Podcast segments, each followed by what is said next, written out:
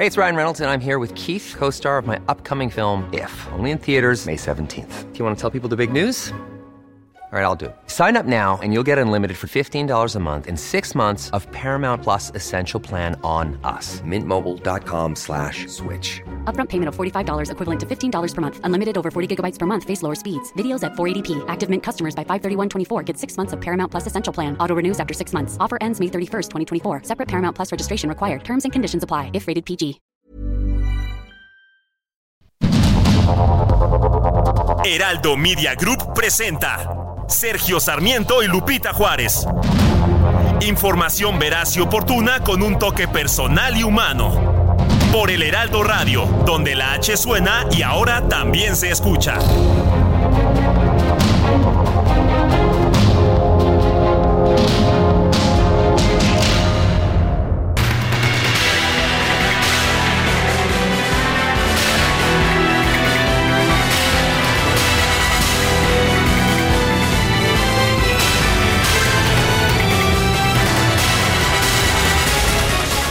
Son las 7 de la mañana en puntísimo de este martes 28 de noviembre del 2023. Soy Sergio Sarmiento transmitiendo desde la Feria Internacional del Libro de Guadalajara. Eh, y bueno, pues estamos transmitiendo aquí en medio de libros, en medio de paneles de discusiones, de premiaciones, en fin, de toda esta vida cultural tan característica de la Feria Internacional del Libro de Guadalajara.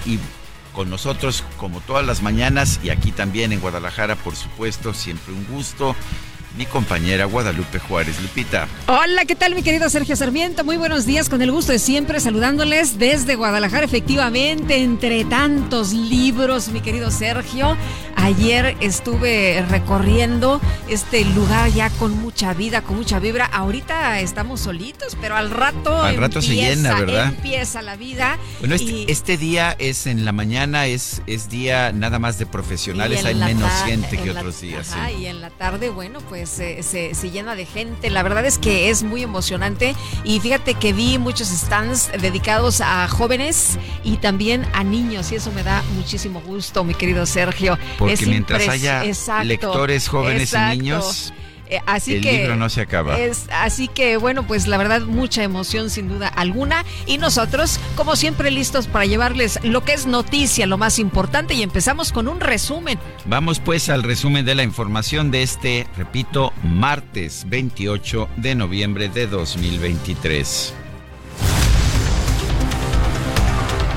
Con 12 votos a favor, 5 en contra y una abstención, la Comisión de Justicia del Senado aprobó la idoneidad idoneidad de la terna que envió el presidente López Obrador para nombrar una nueva ministra de la Suprema Corte de Justicia tras la renuncia de Arturo Saldívar.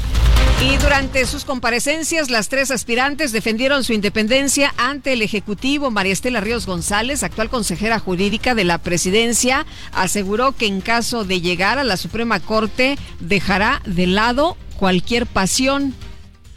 Pero también hay que decir que no sea el que yo tenga una posición respecto a cómo deban resolverse ciertos asuntos tampoco viola el principio de independencia del Poder Judicial, y menos de la Suprema Corte de Justicia de la Nación. Recordemos que las decisiones se toman por, por mayoría de votos de las salas y del Pleno. Entonces, mi opinión que yo pudiera dar que siempre la daré de manera imparcial y fundada, no implica que se rompa con el principio de independencia judicial. Berta María, alcalde Luján, hermana de la titular de la Secretaría de Gobernación, Luisa María Alcalde, propuso que la Suprema Corte sea una institución de puertas abiertas y de territorio. Bueno, decía que hay distintas maneras para lograr esto. Me parece que una de ellas es tener una Suprema Corte con puertas abiertas, ¿no? Una Suprema Corte que busque de manera proactiva el diálogo con distintos actores sociales, no nada más que abra las puertas para las partes, que de eso estoy convencida que tiene que pasar y que incluso no siempre pasa, sino también ¿no? que abra las puertas para el debate sobre otras cuestiones fundamentales y otros derechos humanos que salga incluso a territorio, ¿no? que busque conversar con comunidades que han sido mm, históricamente marginadas de la justicia y de esa forma lograr una, una cercanía mucho mayor con la ciudadanía. Que salga a territorio. Sí, a las comunidades pues creo que tienen otra función, pero ahí está lo que ella propone, lo que ella plantea. Por su parte, Lenia Batres, hermana del jefe de gobierno de la Ciudad de México, Martí Batres, consideró que actualmente el Poder Judicial excede sus facultades, por lo que debe enmendar su labor. El Poder Judicial, creo, invade doblemente la facultad del Poder Legislativo y me parece que viola el artículo 49 constitucional. Por eso, violenta también el principio de actuación democrática que ha dispuesto que solo el poder legislativo, en tanto representación del pueblo, produzca las normas. El senador del Grupo Plural, Germán Martínez Cázares, denunció que el presidente López Obrador está trampeando, eso es lo que dijo, trampeando a la Cámara Alta, ya que María Estela Ríos no cumple los requisitos para ser propuesta como integrante del máximo tribunal. Clarísimo que es terna, no dueto. No me pronuncio todavía sobre sus capacidades o sobre sus conflictos de interés o sobre todas las cosas que se tiene que excusar, que se tendría que excusar siendo ministra. Y por supuesto no me pronuncio sobre las otras dos, no hago lo mismo, estoy recibiendo a las otras dos como parte de la terna, pero aquí dice terna.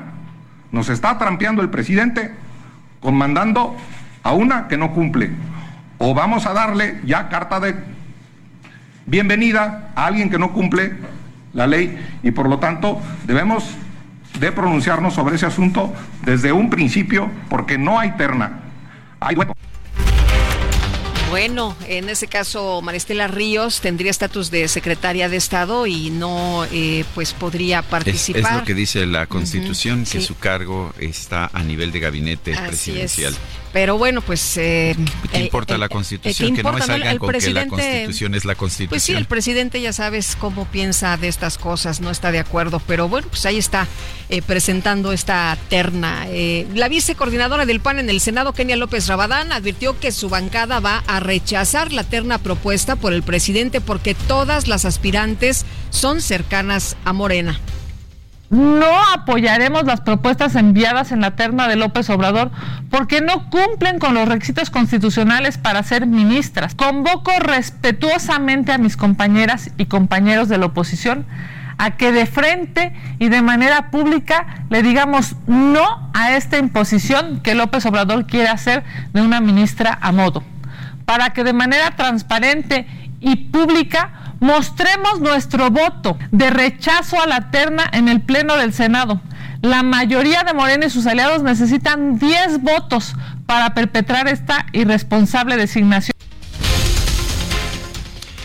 Y luego de que la ministra Loreta Ortiz señaló que Arturo Saldívar dejó muchos asuntos pendientes de resolver en la primera sala de la Corte, este aseguró en redes sociales que esa afirmación es incorrecta. Dice que la ministra Ortiz dejó pendientes a la fecha de su cambio de sala 14 expedientes más que los que quedaron por resolver en su ponencia. Por su parte, la ministra Loreta Ortiz respondió que al momento de su cambio de sala no dejó 14 expedientes más que el exministro Saldívar, sino 116 menos para que pues em, se den cuenta ¿no? de lo que se ha estado haciendo, pero aquí llama mucho la atención que cuando piensas diferente, cuando expresas opiniones distintas, entonces hay señalamientos en tu contra. Elizabeth Trejo Galán, jueza noveno de distrito en materia administrativa en la Ciudad de México, concedió una suspensión definitiva a la Asociación Nacional de Magistrados de Circuito y Jueces de Distrito en el amparo promovido en contra de la extinción de los fideicomisos del Poder Judicial. Además, prohibió que sus recursos sean destinados a una emergencia de atención prioritaria. El diputado Jorge Álvarez Maínez, coordinador de campaña del precandidato presidencial de Movimiento Ciudadano, Samuel García, denunció ante el INE al expresidente Vicente Fox por violencia política de género por sus declaraciones sobre Mariana Rodríguez, esposa del gobernador de Nuevo León. Más tarde, la cuenta del expresidente Vicente Fox en X apareció como inexistente. Ante esta noticia, Mariana Rodríguez compartió un meme en el que aparece una fotografía del empresario Elon Musk junto a la frase con la fosfo fosfo nadie se mete, perro. Pues tampoco son maneras, ¿no? Eh, pero bueno, pues ahí está lo que dice eh, Mariana en su, en su meme y bueno, pues eh, lo, lo, que dicen es que eh, es muy ingenioso porque todos los días se habla de ella o de Samuel, ¿no? Y que entonces pues ahí está la clave de esta pre-campaña. A través de X, Samuel García acusó al empresario Claudio X González de pagar una guerra sucia en su contra, luego de que este difundió, no sé si lo escucharon ayer, yo lo escuché tremendo, un audio en el que supuestamente se escucha al gobernador de Nuevo León insultar a una mujer, pero le dice, bueno, hasta que le dan ganas de matarla. Los dirigentes nacionales del PAN y el PRD, Marco Cortés y Jesús Zambrano, así como el diputado de Movimiento Ciudadano Jorge Álvarez Maínez, se enfrascaron en un cruce de descalificaciones durante el foro y ahora quién.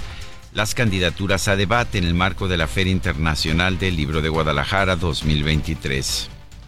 Yo te preguntaría, querido amigo, ¿quién te aprecio? Francamente, más allá de tu antecedente periodista, digo, también, también, a ver, es que es real. ¿Cómo hablas? ¿Cómo hablas de la, de la nueva política? ¿Cómo hablan de la nueva política? La precandidata presidencial de la Alianza Fuerza y Corazón por México, Xochitl Galvez, participó este lunes en una mesa de diálogo sobre pobreza en la FIL Guadalajara. Aseguró que esta feria es plural porque todos son bienvenidos. Claro que no es conservadora ni es de derecha, es una feria plural donde caben todas las ideas, donde caben todas las voces, pero ellos no vienen porque ellos solo van a lugares donde se sienten eh, cómodos, por eso no fue a la montaña de Guerrero, sacó bajarse y hablar con los maestros de la ciencia, que hable, que dialogue, en se dialoga, yo vengo a dialogar. Esto fue en respuesta a las declaraciones ayer del presidente en el sentido de que la FIL es una cónclave, es un cónclave de la derecha. Por su parte, la directora de la FIL, Marisol Schulz, aseguró que en este evento todas las voces tienen cabida. Sí quiero decir que la Feria Internacional del Libro, y ustedes lo están viendo, todas las voces caben, todas las voces caben, todos los puntos de vista no hay una agenda de un lado o de otro. Es una feria donde es un espacio de libertad, donde damos justamente este tipo de actividades, donde organizamos actividades para que cada persona tenga una voz. Que viva la FIL, que viva por muchos años. Claudia Sheinbaum, la precandidata de Morena a la presidencia de la República, anunció que el dirigente nacional del partido, Mario Delgado, será su coordinador de precampaña. Anunció, ¿verdad?, ahí a todas las personas que la van a estar acompañando en la precampaña. No estaba Marcelo Ebrard, pero pues eh, dijo que hay eh, personas cercanas a Marcelo. Vamos a escuchar. Este es el equipo de coordinación de precampaña a la presidencia de la República. Los presento. Mario Delgado Carrillo, presidente de nuestro partido, también va a ser el coordinador de la precampaña. Como ustedes saben, él es economista, presidente nacional de Morena, fue diputado federal y coordinador del grupo parlamentario en la Cámara de Diputados, ex senador de la República, fue secretario de Educación y de Finanzas en el gobierno de la Ciudad de México. Además, Sheinbaum presentó a los otros integrantes de su equipo de campaña. Destacan sus antiguos rivales en el proceso interno del partido, Ricardo Monreal, Adán Augusto López y Gerardo Fernández Noroña. Se incorpora también con nosotros y estoy muy contenta. Tatiana Cloutier Carrillo, ella es la coordinadora de voceros. Ella, como saben, fue secretaria de Economía en el gobierno del presidente López Obrador, ha sido diputada federal, coordinadora de la campaña del presidente de la República en el 2018, que nos llevó al triunfo y ahora pues muy contenta de que Tatiana se esté incorporando como coordinadora de voceros, así que va a estar muy cerca de todas y de todos ustedes. Presidente López Obrador recibió en Palacio Nacional a los gobernadores emanados de Morena y sus aliados para hablar sobre los trabajos del censo de personas desaparecidas en México. El INAI determinó que la Comisión Nacional de Búsqueda de Personas debe informar sobre el programa de capacitación y la metodología para la aplicación del Censo Nacional de Desaparecidos. Este lunes se dio a conocer que el colectivo Familiares por nuestros desaparecidos de Jalisco recibirá el Premio de Derechos Humanos Rey de España que conceden el defensor del pueblo de ese país y la Universidad de Alcalá de Henares. Los familiares de 26 marinos y capitanes desaparecidos tras el paso del huracán Otis en Acapulco realizaron dos protestas para exigir que las autoridades federales busquen a sus seres queridos. Un estudio de la consultoría eh, Grupo Black Kind eh, reveló que los daños causados por el huracán Otis en Acapulco modificaron la estructura, estrategia y también fuentes de ingreso de los grupos delictivos en el puerto, los cuales buscan tomar el control de nuevos mercados ilícitos. El procurador general de los Estados Unidos, Merrick Garland, reiteró que su país busca la extradición de Néstor Isidro Pérez Salas, el Nini, presunto jefe de seguridad de los Chapitos. Actualmente está recluido en el penal federal de El Altiplano. La Oficina de Aduanas y Protección Fronteriza de los Estados Unidos suspendió temporalmente el procesamiento de vehículos provenientes de México en el puente internacional 1 de Eagle Pass en Texas para destinar más personal al trámite de migrantes indocumentados. Al presidir la reunión sobre el Tratado de Prohibición de Armas Nucleares, el representante permanente de México ante la ONU, Juan Ramón de la Fuente, advirtió que el riesgo de una catástrofe nuclear es real y va en aumento. Las armas de destrucción en masa no solo no garantizan la seguridad internacional, realmente lo que hacen es poner en peligro la supervivencia de la humanidad. El Ministerio de Relaciones Exteriores de Qatar dio a conocer que se alcanzó un nuevo acuerdo para extender por dos días la tregua humanitaria entre Israel y Hamas en la franja de Gaza. Por cierto que pues están recibiendo a Elon Musk. Esta mañana fue recibido en Israel por Benjamin Netanyahu con un trato comparable al de un jefe de Estado. El magnate ha entregado el control de Starlink en Gaza al gobierno de Israel en una operación dicen, pues ahí eh, digna de, de analizarse. Y en la información deportiva, el brasileño Cairo Santos guió a los Osos de Chicago al triunfo 10, eh, o más bien 12 a 10 sobre los vikingos de Minnesota. Eh, realizó cuatro goles de campo que conectó en el cierre de la semana 12 de la NFL. Los vikingos eran muy favoritos, ganan los Osos de Chicago. Ay, ¿en serio? Así es. No es con frecuencia que puedo dar esta noticia. Ay, ay, ay, con razón te vi tan contentito. Las Amazonas de la Universidad Autónoma de Nuevo León se impusieron por marcador global de 3 a 0 sobre las Águilas del la América para obtener su sexto título de la Liga MX femenil.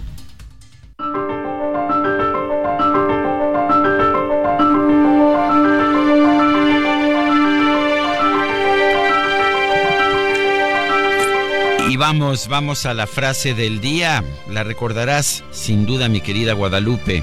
La FIL es un vocero de la libertad. Los libros crean diálogo. Gianni Vinci Guerra.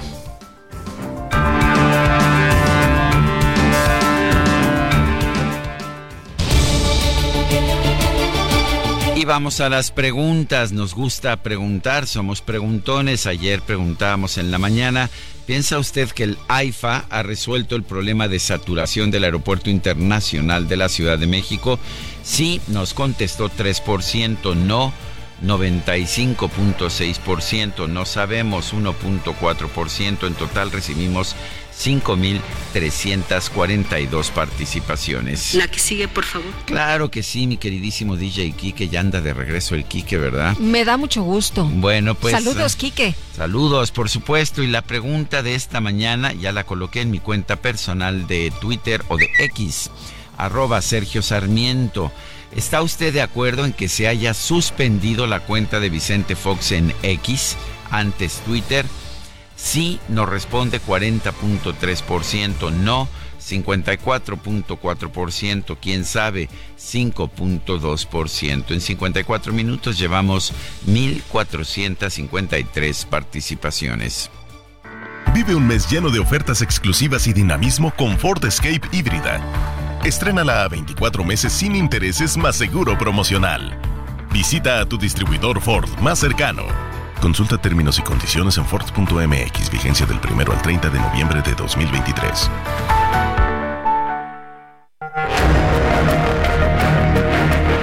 Las destacadas de El Heraldo de México. Y ya está lista Itzel González con las destacadas. Itzel, ¿qué tal? Muy buenos días. Muy buenos días, Lupita, Sergio, queridos destacalovers. Muy feliz esta mañana de martes 28 de noviembre del 2023. Se nos está terminando el año, ya casi un mes. Y, y, cortamos listón de 2024, así que estamos muy contentos en esta producción.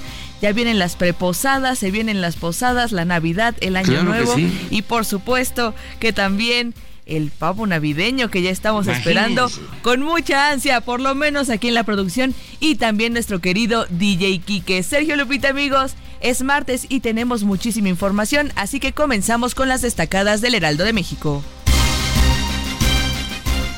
En primera plana, definitiva, jueza frena uso de los fideicomisos. A través de un amparo se detuvo la extinción bajo el argumento de que la desaparición de esos recursos afecta derechos de los trabajadores. País del tren Maya comienza la venta de boletos. Estarán disponibles a partir de este viernes. El 15 de diciembre inicia operaciones. Ciudad de México invierten 550 millones de pesos. Estrenan CETRAM en San Lázaro. Mejorará el traslado de 240 mil usuarios al día conectando con líneas del metro y Metrobús. Estados Higinio Trinidad de la Cruz asesinan a otro activista jalisciense. Defensor indígena de derechos humanos había denunciado tala ilegal. Orbe, alcaldesa de París, se sale de Red X. Señaló que ese sitio se ha convertido en una gigantesca cloaca. Meta Liga MX Femenil Reinado Felino Tigres finiquita la coronación en casa para sumar su sexto título como el más ganador de la rama. Y finalmente, en mercados, en el año suben 70% los antojitos. Han aumentado a la par de la inflación alimentaria, dice la ANPEC. Lupita, Sergio, amigos, hasta aquí las destacadas del Heraldo. ¡Feliz martes! Gracias, Itzel, muy buenos días. New York City, cold and it's And all the people dressed like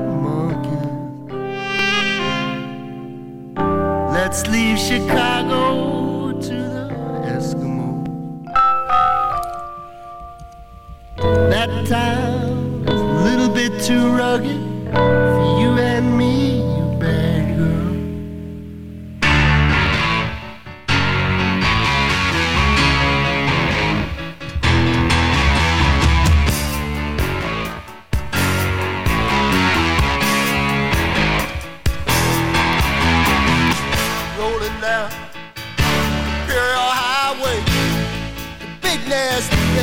side. Santa Ana winds blowing hot from the north. We were born to ride. Roll down the window. put down Bueno, pues estamos escuchando a Randy Newman, un compositor estadounidense de mucho ingenio. Esta canción, I Love LA, me encanta Los Ángeles o amo Los Ángeles. Nos empieza diciendo que aborrece a la ciudad de Nueva York porque es fría, porque es húmeda y porque toda la gente se viste como changos. Y bueno, vamos a dejarle Chicago a los esquimales. Esa, esa ciudad es demasiado, demasiado fuerte y, ah, para ti y para mí. Y en cambio, bueno, pues qué tal Los Ángeles, donde puedes escuchar a los Beach Boys, donde, donde, donde sopla el viento de Santana.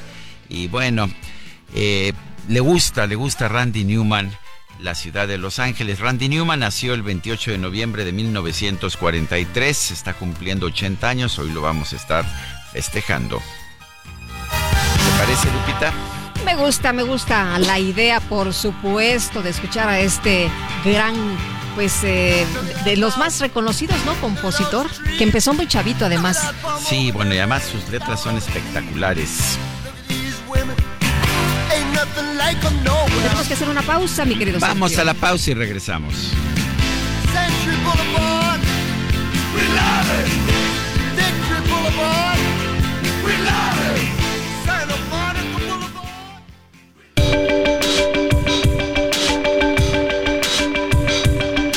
Sergio Sarmiento y Lupita Juárez quieren conocer tu opinión, tus comentarios o simplemente envía un saludo para ser más cálida esta mañana.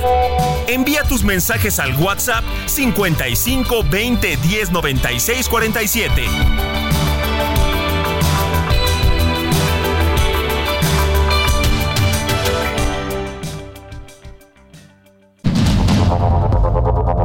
Continuamos con Sergio Sarmiento y Lupita Juárez por el Heraldo Radio.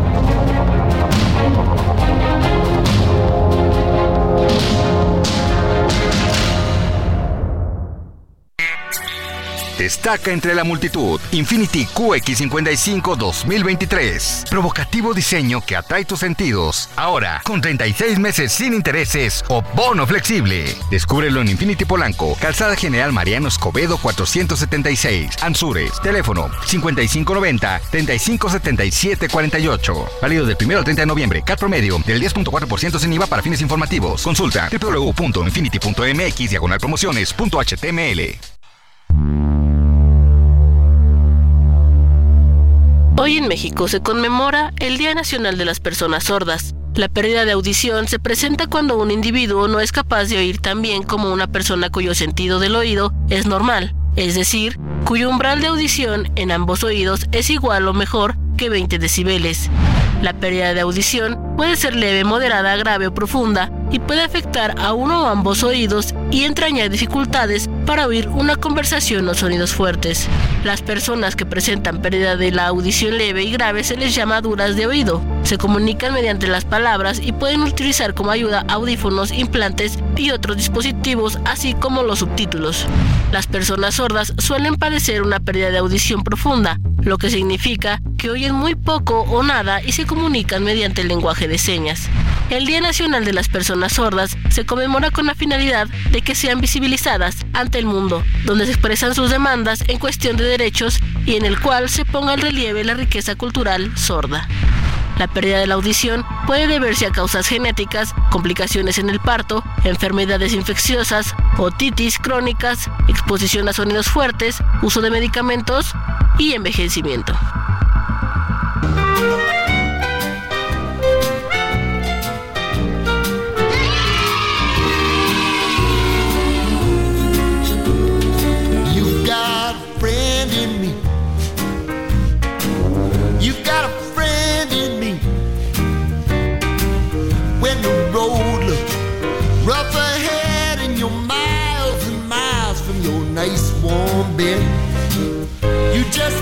Remember what your old past said. Boy, you got a friend in me. Yeah, you got a friend in me. Seguro que te acuerdas de esta, mi queridísima Guadalupe Juárez. You've got a friend in me, tienes un amigo en mí. Es una canción ¿Cómo de la no me voy a acordar si tú y yo éramos chavitos? pudiéramos, pues, bueno, as- más o menos, más o menos, más o menos. Es una canción de 1995 de la película Toy Story. You've Got a Friend in Me, una de las muchas canciones también para películas que ha escrito Randy Newman. De las películas que han tenido un gran éxito, Bueno, sin Toy duda. Story Toy Story, sí. Fue, no, no, no fue un gran éxito, fue al infinito y más y allá. más allá, efectivamente. Oye, nos vamos a los mensajes Vamos, pues. y nos dice Jorge Vázquez, Samuel García abiertamente ya se va contra de Xochitl Galvez, demostrando así ser un lacayo de la 4T. Ya sabíamos que es un esquirol, ni modo. Dice otra persona, productivo martes, estuve en la FIL sábado y domingo, un festín literario, éxito en sus transmisiones desde tan monumental evento. Rodolfo Contreras desde Querétaro. Bueno, el presidente ayer se quejó, dijo que es un cónclave de la derecha. Así es. Bueno. y dice otra persona, buenos días Sergio y Lupita, creo que ser dama de compañía no es ofensivo, es muy lindo serlo. A mi mami de 95 años le contratamos una dama de compañía para que platicara con ella, vieran juntas la TV, fueran a desayunar a restaurantes, la acompañara a sus clases de pintura, sus actividades de voluntariado y muchas actividades más, lo que creo eh, que Mariana se sintió ofendida porque es ella la que mueve el abanico. Saludos, soy Isa L.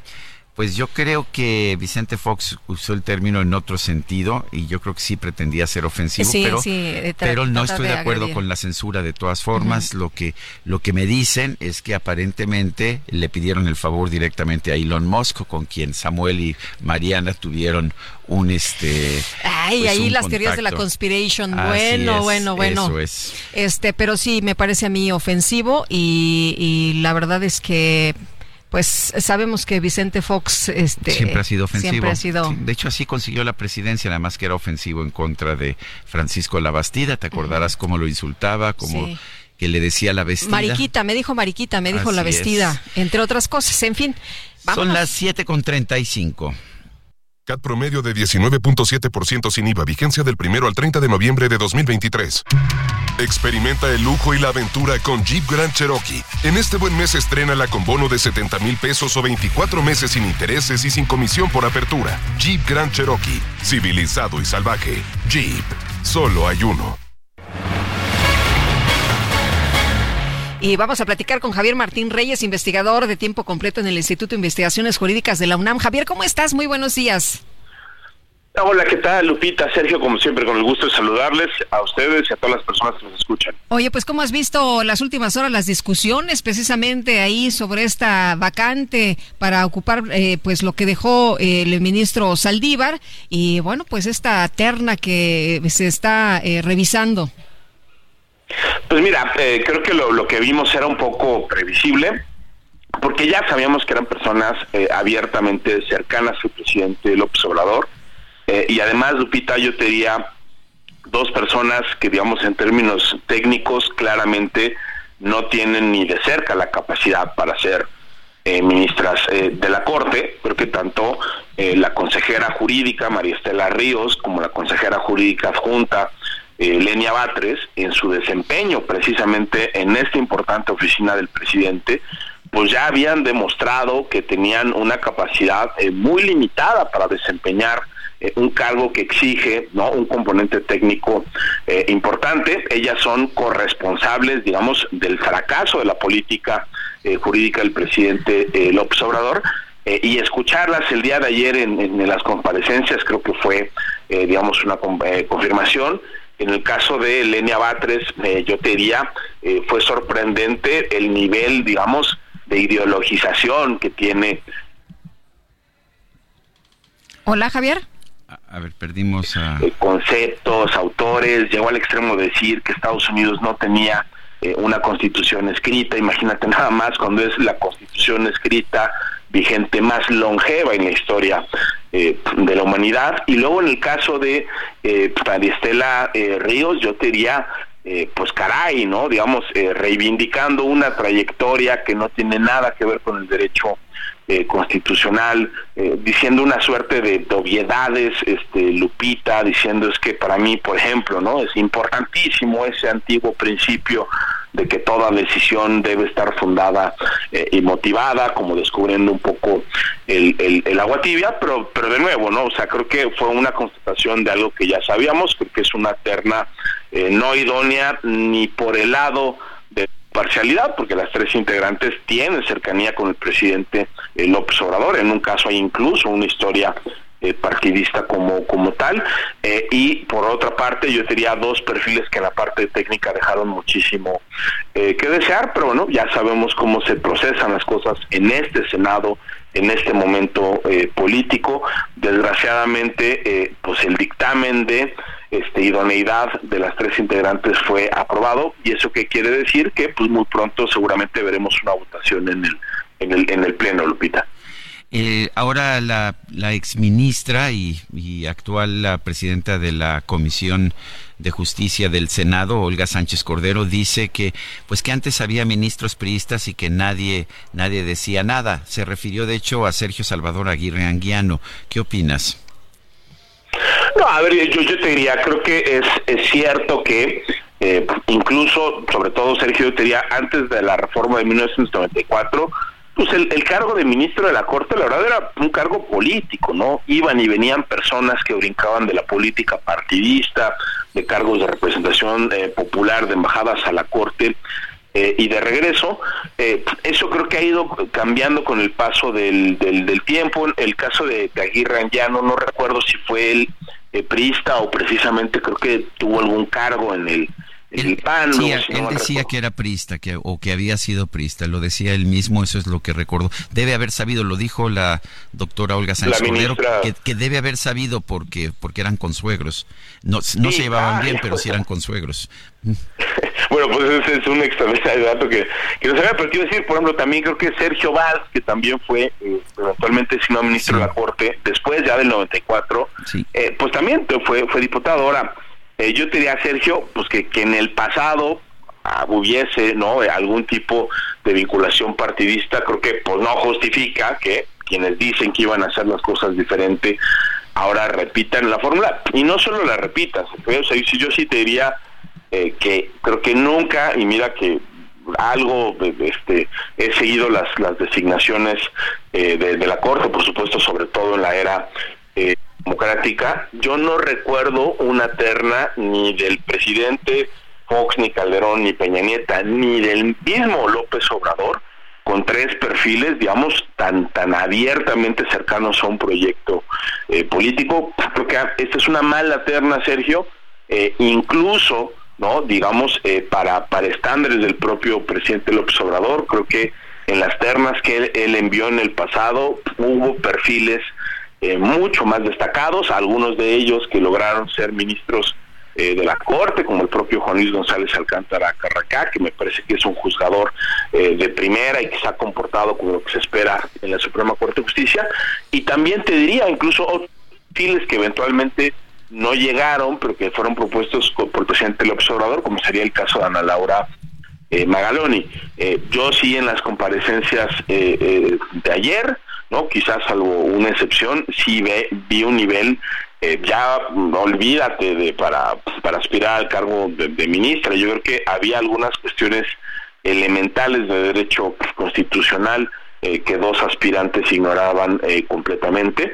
Entonces, eh, pues vaya, déjame ponerlo así, los, los errores, vicios que probablemente hubo en el, en el pasado, yo creo que de ninguna manera justifican pues una terna tan tan tan pobre, tan lamentable en su conjunto como la que vimos que compareció ayer en el Senado. Además hay que decirlo, Sergio, pues un poco en fast track, ¿no? Porque en menos de seis horas despacharon a las tres eh, integrantes, el escrutinio fue eh, muy bajo y a pesar de que el, el nivel del escrutinio eh, fue bajo, pues a final de cuentas creo que este, en dos casos sí evidenciaron que no tienen ni de cerca no la competencia mínima para, para estar en un cargo tan importante como es el ser eh, ministra de la Suprema Corte, eh, Sergio. Y bueno, Javier, lo que escuchamos ayer eh, es que, pues, eh, ellas es- dicen que no importa, ¿no? La cercanía con el presidente Andrés Manuel López Obrador. No, yo creo que sí importa, importa eh, eh, muchísimo, porque digamos, para, para llegar a la Corte se necesitan eh, dos cosas por lo menos, Lupita. La primera es esta parte de que tienen que ser muy buenas abogadas y muy buenos abogados constitucionalistas, ¿no? Digamos, es, esa es la, eh, la, la Corte, a diferente de eh, otros eh, órganos de representación, como son la Cámara de Diputados y el, Senado, es un órgano eh, técnico, ¿no? Y así como uno este, no anda eligiendo a quién va a ser este, el cirujano en una intervención eh, médica, ni quién va a pilotear eh, una, una aeronave, ¿no? Por, por voto popular o porque nos caen bien o nos caen mal, sino por su competencia técnica, pues así tendremos que tener en, en la Corte. Y la segunda, Lupita, pues es que a final de cuentas, si me permites la comparación, la Corte es algo así como el gran árbitro de la democracia, ¿no? Y el árbitro tiene que ser imparcial, tiene que ser neutral y tiene que dedicarse a aplicar lo que marca la normativa, el, reglamento. Eso es lo que tiene que hacer la Corte, evaluar los actos de los otros poderes para ver si son compatibles con lo que dice la Constitución eh, y las leyes, sin ningún tipo de preferencia o de cercanía. Y cuando vemos que llegan a este tipo de órganos que tendrían que ser neutrales, personas cercanas a proyectos eh, políticos, esa credibilidad del árbitro está en, duda. yo lo digo con respeto, creo que hemos visto designaciones del presidente eh, López Obrador de los dos tipos, tanto personas que se han comportado con independencia y con imparcialidad, como otras que al final parece que se han comportado más como una suerte de delegadas del gobierno del presidente López Obrador.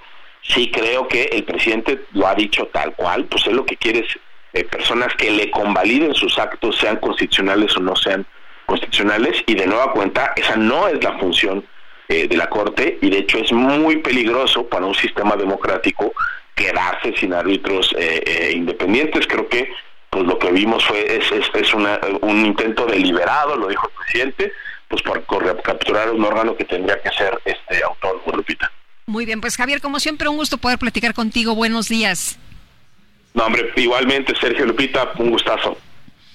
Bueno, estamos en la Feria Internacional del Libro de Guadalajara, aquí estamos transmitiendo, hay hay cientos de presentaciones de libros eh, y hay presentaciones de todo tipo, pequeñas, grandes, eh, bestsellers, libros académicos, un poco de todo.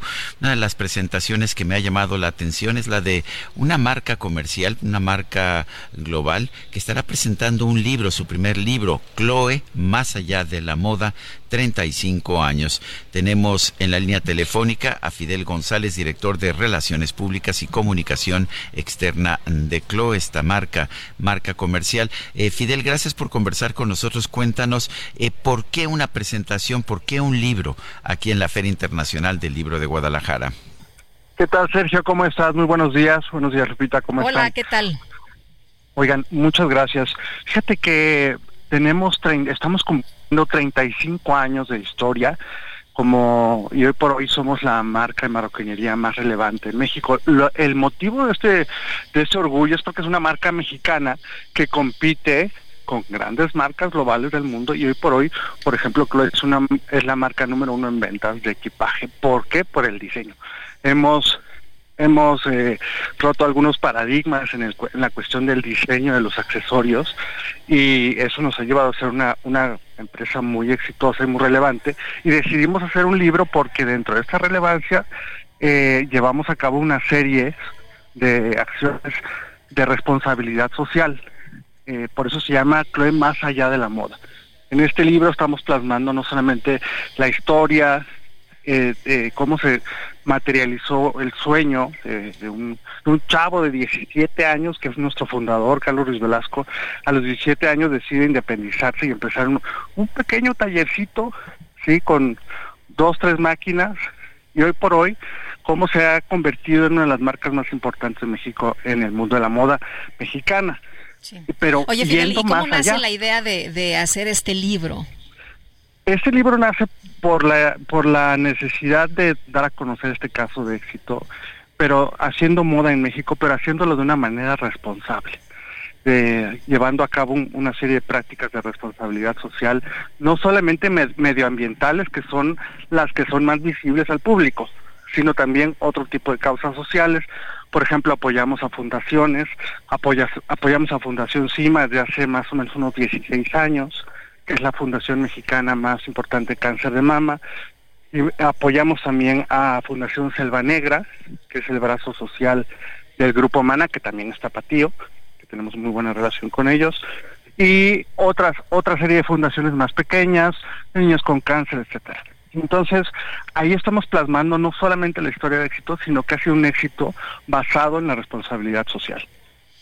Eh, eh, ¿quién, es el fundador? ¿Es Carlos Ruiz Velasco? ¿Es el fundador de esta empresa? Eh, ¿quién, ¿Quién redacta? ¿Cómo, ¿Quiénes son los protagonistas de esta historia empresarial? El protagonista, sin duda, es Carlos Ruiz Velasco, nuestro fundador. Él proviene de una familia tradicionalmente marroquinera aquí en Guadalajara Tú sabes que Guadalajara es muy importante en, el tema del, calzado y la marroquinería. y su familia tradicionalmente se ha dedicado a eso y pues él, él ha descollado en este punto. El, libro fue editado por Grupo Conexión, por Nelly Rosales Plasencia, que es una gran editora que nos ha apoyado en todo el proceso, porque obviamente nosotros somos expertos en hacer bolsas y maletas, pero no libros, y ella nos ha apoyado para hacer toda la curaduría, contar la historia de una manera, de una manera pues bastante amena, sí, en un coffee table book lleno de fotos, lleno de historia, lleno de ejemplos de, de cómo hemos ido trabajando con este tema de responsabilidad social. Oye, ¿cuándo se da la presentación ya oficial del libro aquí dentro de la FIL? Va a ser mañana miércoles 29 a las 5 de la tarde en el Salón 9 de, la Expo Guadalajara. Ahí vamos a estar. El, uh, a ver, Carlos, eh, Carlos es un empresario que ha sido, pues, realmente, realmente notable. ¿Cuáles fueron las cosas que hizo que lo hicieron distinguirse? Porque, pues, eh, finalmente el mercado al que él ingresó, este mercado de la marroquinería, del trabajo sobre la piel, de las bolsas, eh, de los equipajes, en fin, es un mercado muy competido. ¿Qué hizo? ¿Cómo le hizo para distinguirse de la forma en que lo hizo? Bueno, su filosofía siempre fue desde el principio, como él venía de una familia tradicionalmente marroquinera, eh, antes pues, los mercados, y, tú lo sabes, estaban dominados por los fabricantes, no por las marcas. Tú comprabas un producto, no comprabas una marca. Entonces él decidió hace 36 años, 35 años, empezar a diseñar productos que no compitieran solamente por la calidad del, del producto, sino por el diseño. Entonces, eh, el, gran parte del éxito de Chloe como marca radica en que tiene un diseño muy especial, muy utilizando las tendencias de la moda global, pero muy tropicalizada para el mercado latinoamericano, con mucho colorido, con personalización, aspectos de personalización, en fin, un montón de, de, características de diseño que la hacen trascender alrededor de, de las demás marcas. Y, que no compita por precio. Como nos decías, ¿no? De, de, Carlos, que pues era un chavo que decidió independizarse, que decidió apostarle, que decidió pues hacer las cosas totalmente diferentes y ahora lo que nos presentan en este libro es una historia eh, inspiradora. Así es totalmente inspiradora. Carlos dice, mira, yo no pretendo enseñarle nada a nadie, pero sí me gustaría que esta historia inspirara justamente a las nuevas generaciones de empresarios. Siempre le preguntan, oye, ¿qué le recomendarías a los emprendedores nuevos, a estas personas, a estos chavos que quieren emprender, que emprendan? Nunca es el momento adecuado, nunca van a, a darse las condiciones necesarias, pero me gustaría que este libro los inspirara para que darles el último empujón y se animen a emprender, porque es una aventura increíble. Bueno, pues yo quiero, yo quiero agradecerte, Fidel González, director de Relaciones Públicas y Comunicación Externa de CLOE, el haber conversado con nosotros esta mañana. Al contrario, Sergio, muchísimas gracias. Lupita, muchas gracias. Gracias y estaremos atentos el día de mañana de la presentación. En la presentación, sin duda, son las 7 de la mañana con 52 minutos. Aprovecha un mes lleno de ofertas exclusivas y experiencias únicas con Ford Territory. Estrénala a 24 meses con tasa de 9.99% y seguro sin costo. Visita a tu distribuidor Ford más cercano.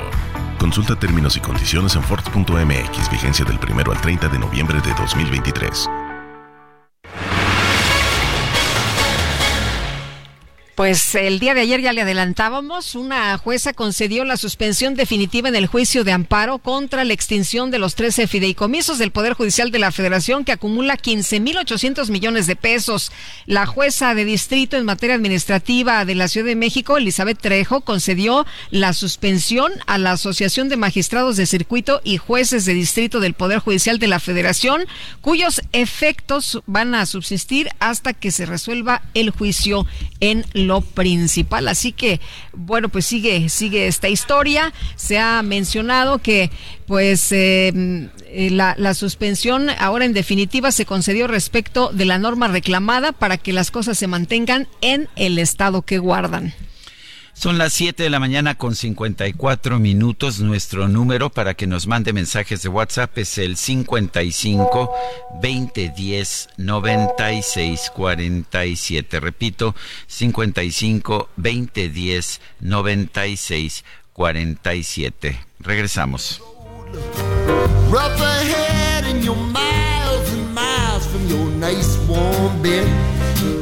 You just remember what your past said. Boy, you got a friend in me. Yeah, you got a friend in me.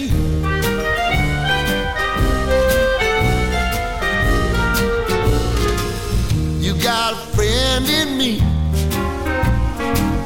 You got a friend in me. You got trouble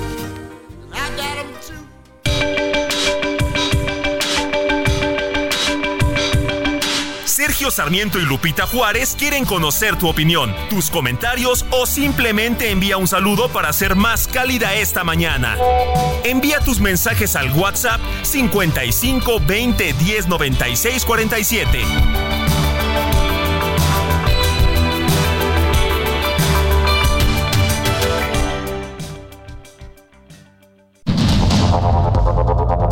Continuamos con Sergio Sarmiento y Lupita Juárez por el Heraldo Radio.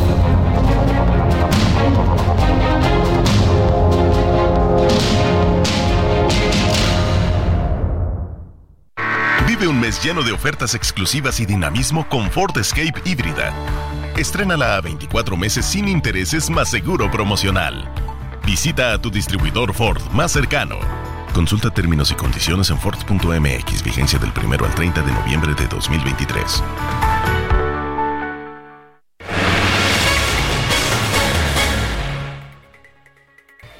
Y justo aquí, caminando por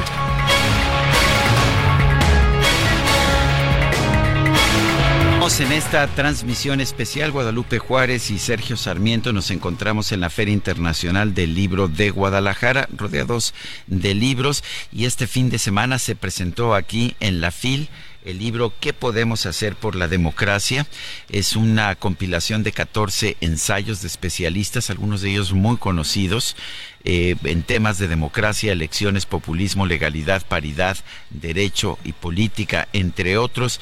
Los coordinadores son José Reynoso Núñez y Diego Valadez. José Reynoso, profesor de la UP, la Universidad Panamericana de Guadalajara, y lo, lo tenemos precisamente aquí con nosotros en nuestra cabina alterna en la Feria Internacional del Libro de Guadalajara. José Reynoso, gracias por estar con nosotros. Muchas gracias, por estar con nosotros. Cuéntanos cuál es el propósito del libro, qué podemos hacer por la democracia. ¿Y hay alguna conclusión? Son una serie de ensayos, pero participan de hecho pues personajes que han estado vinculados a la actividad política, a la regulación electoral, eh, personajes muy importantes. Cuéntanos, ¿qué se pretende hacer con este libro? Muchas gracias Lupita, Sergio, buenos días a todas y a todos quienes nos escuchan. El libro tiene como propósito contribuir un poco precisamente desde la pregunta. Justo la pregunta es un tema central del libro, ¿qué podemos hacer por la democracia? Eh, el libro no ofrece conclusiones eh, definitivas porque puede haber muchísimas conclusiones, pero el libro surgió con la inquietud de lo que estuvo pasando, lo que ha estado pasando en nuestros países y en México, por ejemplo, con la manifestación, marchas de octubre, de noviembre de 2022 cuando mucha gente salió a manifestarse por algo que estaba pasando con algunas reformas a las autoridades electorales que se pretendían eh, modificar para que fueran electas popularmente. Entonces, lo que pensamos algunas personas es que tendríamos que hacer algo que, algo que pudiera eh, contribuir a detener algunas alarmas de algo que ya puede verse como un eh, como un retroceso, como una erosión democrática en México y en, nuestros países. Llega a conclusiones el libro, pues sí, eh, llega a algunas conclusiones y propone algunos aspectos puntuales que he tratado de, sintetizar. Algunos de, los, de estos puntos están incluso en los títulos del libro. Por ejemplo, el artículo del profesor Dieter Nolen que habla ¿Qué podemos hacer por la democracia? Estudiar y defender los valores de democracia, tolerancia, responsabilidad y confianza eso, esos valores me parecen fundamentales. De hecho, la falta de tolerancia en este momento es lo que está ocasionando muchos de nuestros problemas. Eh, José, llama mucho la atención esto que surgió, por cierto, de la fila, aquí en la fila. Ahorita nos platicarás en esta pregunta de eh, ¿qué, puede, eh, qué podemos hacer por la democracia y que también se ha preguntado, ¿la democracia qué puede hacer por ti? Y muchas veces pensamos que, lo, que quien tiene la obligación es la democracia de hacer las cosas por nosotros y estamos en un momento muy difícil porque, pues de acuerdo con información que ustedes eh, eh, hablan en el libro de Latinobarómetro, eh, la gente prefiere gobiernos autoritarios a gobiernos democráticos. Sí, efectivamente el libro surgió en parte aquí porque en 2022 presentamos un libro que se llamaba Sistemas Electorales y Partidos Políticos, cuarta edición en la que participé con el maestro profesor el profesor Dieter Nolen, un profesor que se ha dedicado toda su vida al estudio de las muy elecciones. reconocido alemán, pero que conoce muy bien el tema de México también. Exactamente, experto en América Latina. Entonces, él en su presentación, refiriéndose a aquel libro, decía, citando a John F. Kennedy, que en este momento ya no era tanto la pregunta, no, no era tanto preguntarnos qué puede hacer la democracia por nosotros, sino qué podíamos hacer por nosotros por la democracia. Y de ahí surgió la idea del libro y decía eh, pues algunas de las ideas que están aquí. Y efectivamente el latinobarómetro eh, muestra algunas tendencias preocupantes como que las personas pudieran preferir algún gobierno autoritario respecto de uno democrático, y esto con tal que se le resuelvan sus, sus problemas. esto nos lo ha dicho Latino Barómetro desde hace mucho tiempo y el caso de México es peor que en otros países. ¿sí? Exacto. Tienes una, una playa de, de, autores que me parece interesante. Déjame mencionar algunos. Agustín Basabe, quien fue presidente del PRD. Está eh, Eduardo Guerrero, este especialista en temas también de, de, seguridad. Mauricio Merino, quien ahora está aquí en la Universidad de Guadalajara. Ah, ex consejero del IFE, Dieter Nolen, a quien ya mencionaste, Arturo Núñez, que fue secretario, eh, secretario de, bueno, trabajó en la Secretaría de Gobernación, pero fue uno de los grandes forjadores de la reforma política del 97, si no mal recuerdo. Eh, estás tú, por supuesto, Reyes Rodríguez Mondragón, el presidente del Tribunal ah, Electoral, Diego Valadez, que es uno de los juristas más respetados de México, quien aparece como coordinador. ¿Cómo los juntaste? ¿Cómo los juntaste y cuál fue el mensaje que les dijiste que se quería lanzar con este libro? Originalmente el libro iba a ser eh, escrito solamente por una persona. Ese fue el origen del libro. Pero ¿Y quién iba a ser tú? Iba a ser, yo, lo cual eh, no hubiera sido de ninguna manera suficiente. Eh, mi maestro, además, mi maestro Nolan precisamente me sugirió, este libro tiene que ser colectivo.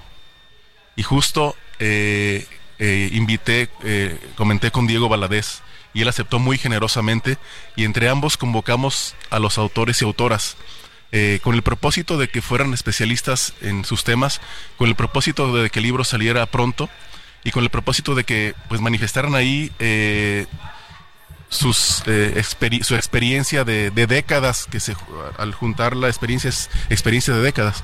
Así fue como comentar y como comenzó el libro y qué mensaje les transmití pues justo el, mensaje de que se trataba de un libro que pudiera difundir algunas eh, ideas eh, para pasar, y voy a pasar alguna idea que está aquí en el libro, de la cultura de la opinión a la cultura del argumento en la defensa de la democracia. ¿Es una obra pensada en los ciudadanos? Es una obra pensada en, en los ciudadanos, efectivamente, pero no solo, pero en todos los ciudadanos y ciudadanas, no solo los electores y electoras, sino también los políticos, porque también son ciudadanos y también requieren de defender la democracia, y también los académicos. Se trata de un enfoque de en defensa de la democracia. Eh, me refiero también a los políticos, porque una de las motivaciones ha sido también la preocupación. En, en octubre de 2019 se aprobó la reforma de la revocación de mandato.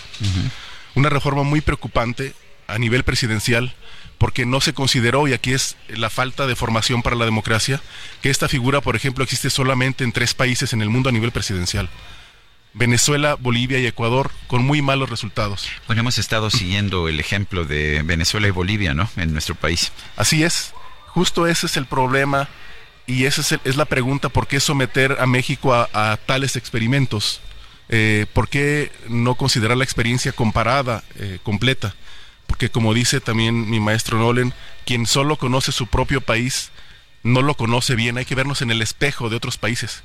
Este, y justo también esta, este enfoque se presenta en este libro. Sí. Eh, en el eh, prólogo del libro hay una frase que a mí me parece muy importante. Eh, se habla de, tendencias en el sentido de sustituir un liderazgo personalista por otro, que la democracia parece enredada en una búsqueda de amos sustitutivos. Es muy dura esta, esta frase, ¿no? Sí, dice, es, es una frase de Diego Valadez, quien dice que no se trata de sustituir a un monarca por otro, sino más bien, y yo agrego esta, esta idea de hay que pensar institucionalmente, o sea, hay que, eh, justo la democracia es institucional, no concentrada en las personas. Eh, las instituciones moderan la conducta del, pueden moderar las conductas de las personas. La explicación de cómo funcionan obviamente depende de la conducta de cada persona, pero debemos de pensar no en un liderazgo muy fuerte que solucione todos los problemas, sino debemos de pensar en fortalecer a las instituciones. Pues yo quiero agradecerte. Eh, José Reynoso Núñez, eh, coordinador junto con Diego Valadez de ¿Qué podemos hacer por la democracia? el habernos traído este libro para leer y recomendarlo. Muchísimas gracias, Sergio Lupita. Muchas gracias. Buenos días. Qué gusto verte. Gracias. Son las 8 de la mañana con 10 minutos. Vámonos al clima. CAT promedio de 19.7% sin IVA, vigencia del 1 al 30 de noviembre de 2023. Experimenta el lujo y la aventura con Jeep Grand Cherokee. En este buen mes la con bono de 70 mil pesos o 24 meses sin intereses y sin comisión por apertura. Jeep Grand Cherokee, civilizado y salvaje. Jeep, solo hay uno.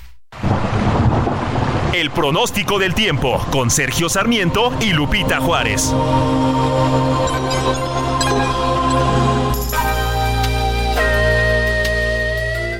Ayer, me entró el frío aquí en, Guadalajara, que yo pensé que iba a estar más calientito. Y ay, caray, Jesús Carachure, meteorólogo del Servicio Meteorológico Nacional de la Conagua. ¿Cómo estás? Qué gusto saludarte, muy buenos días. Hola Lupita, hola Sergio, eh, muy buenos días al auditorio que nos escucha. Eh, pues sí, como tú comentas, ¿no? De nueva cuenta tenemos frío en gran parte de la República Mexicana. Hay que recordar que pues ya estamos en temporada invernal, eh, meteorológicamente eh, considerándolo. Eh, tenemos ahorita eh, lo que es el sistema frontal número 12, que se extiende sobre el sureste del país y la península de Yucatán.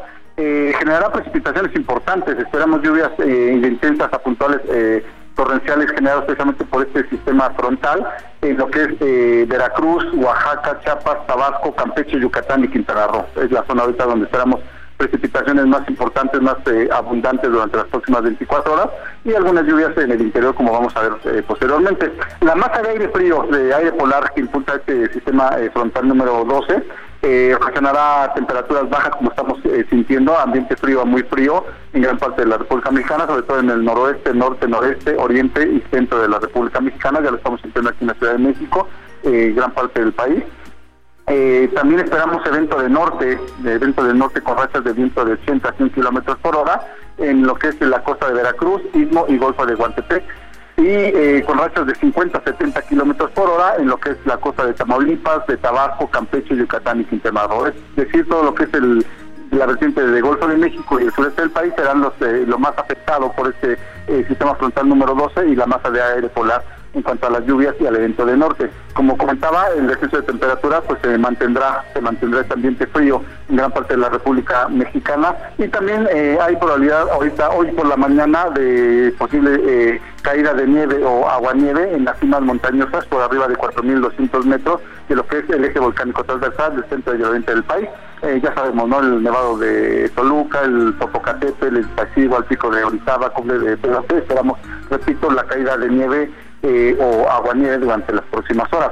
En cuanto a las precipitaciones, eh, ya comentaba, esperamos lluvias eh, puntuales torrenciales en Veracruz, Tabasco y Chiapas, lluvias puntuales intensas en Oaxaca, Campeche, Yucatán y Quintana Roo, lluvias puntuales muy fuertes en Puebla, lluvias fuertes para hoy en San Luis Potosí e Hidalgo, algunos intervalos de chubascos para Nuevo León, Tamaulipas, Querétaro, Jalisco, Colima, Michoacán, Guerrero, para Morelos, para el Estado de México también, la Ciudad de México esperamos eh, eh, lluvias para hoy, y eh, para Tlaxcala, y lluvias puntuales aisladas en Coahuila, Zacatecas, Durango, Nayarit, Aguascalientes y Guanajuato. Como podrán ver, habrá lluvias en la parte de la República Mexicana, y lo más importante, ¿no? Este ambiente frío que estamos sintiendo se mantendrá durante las próximas 24 o 48 horas en gran parte del territorio nacional. Este Vamos, nota. Servicio Meteorológico Nacional, Gracias, Jesús Carachure, muy buenos días.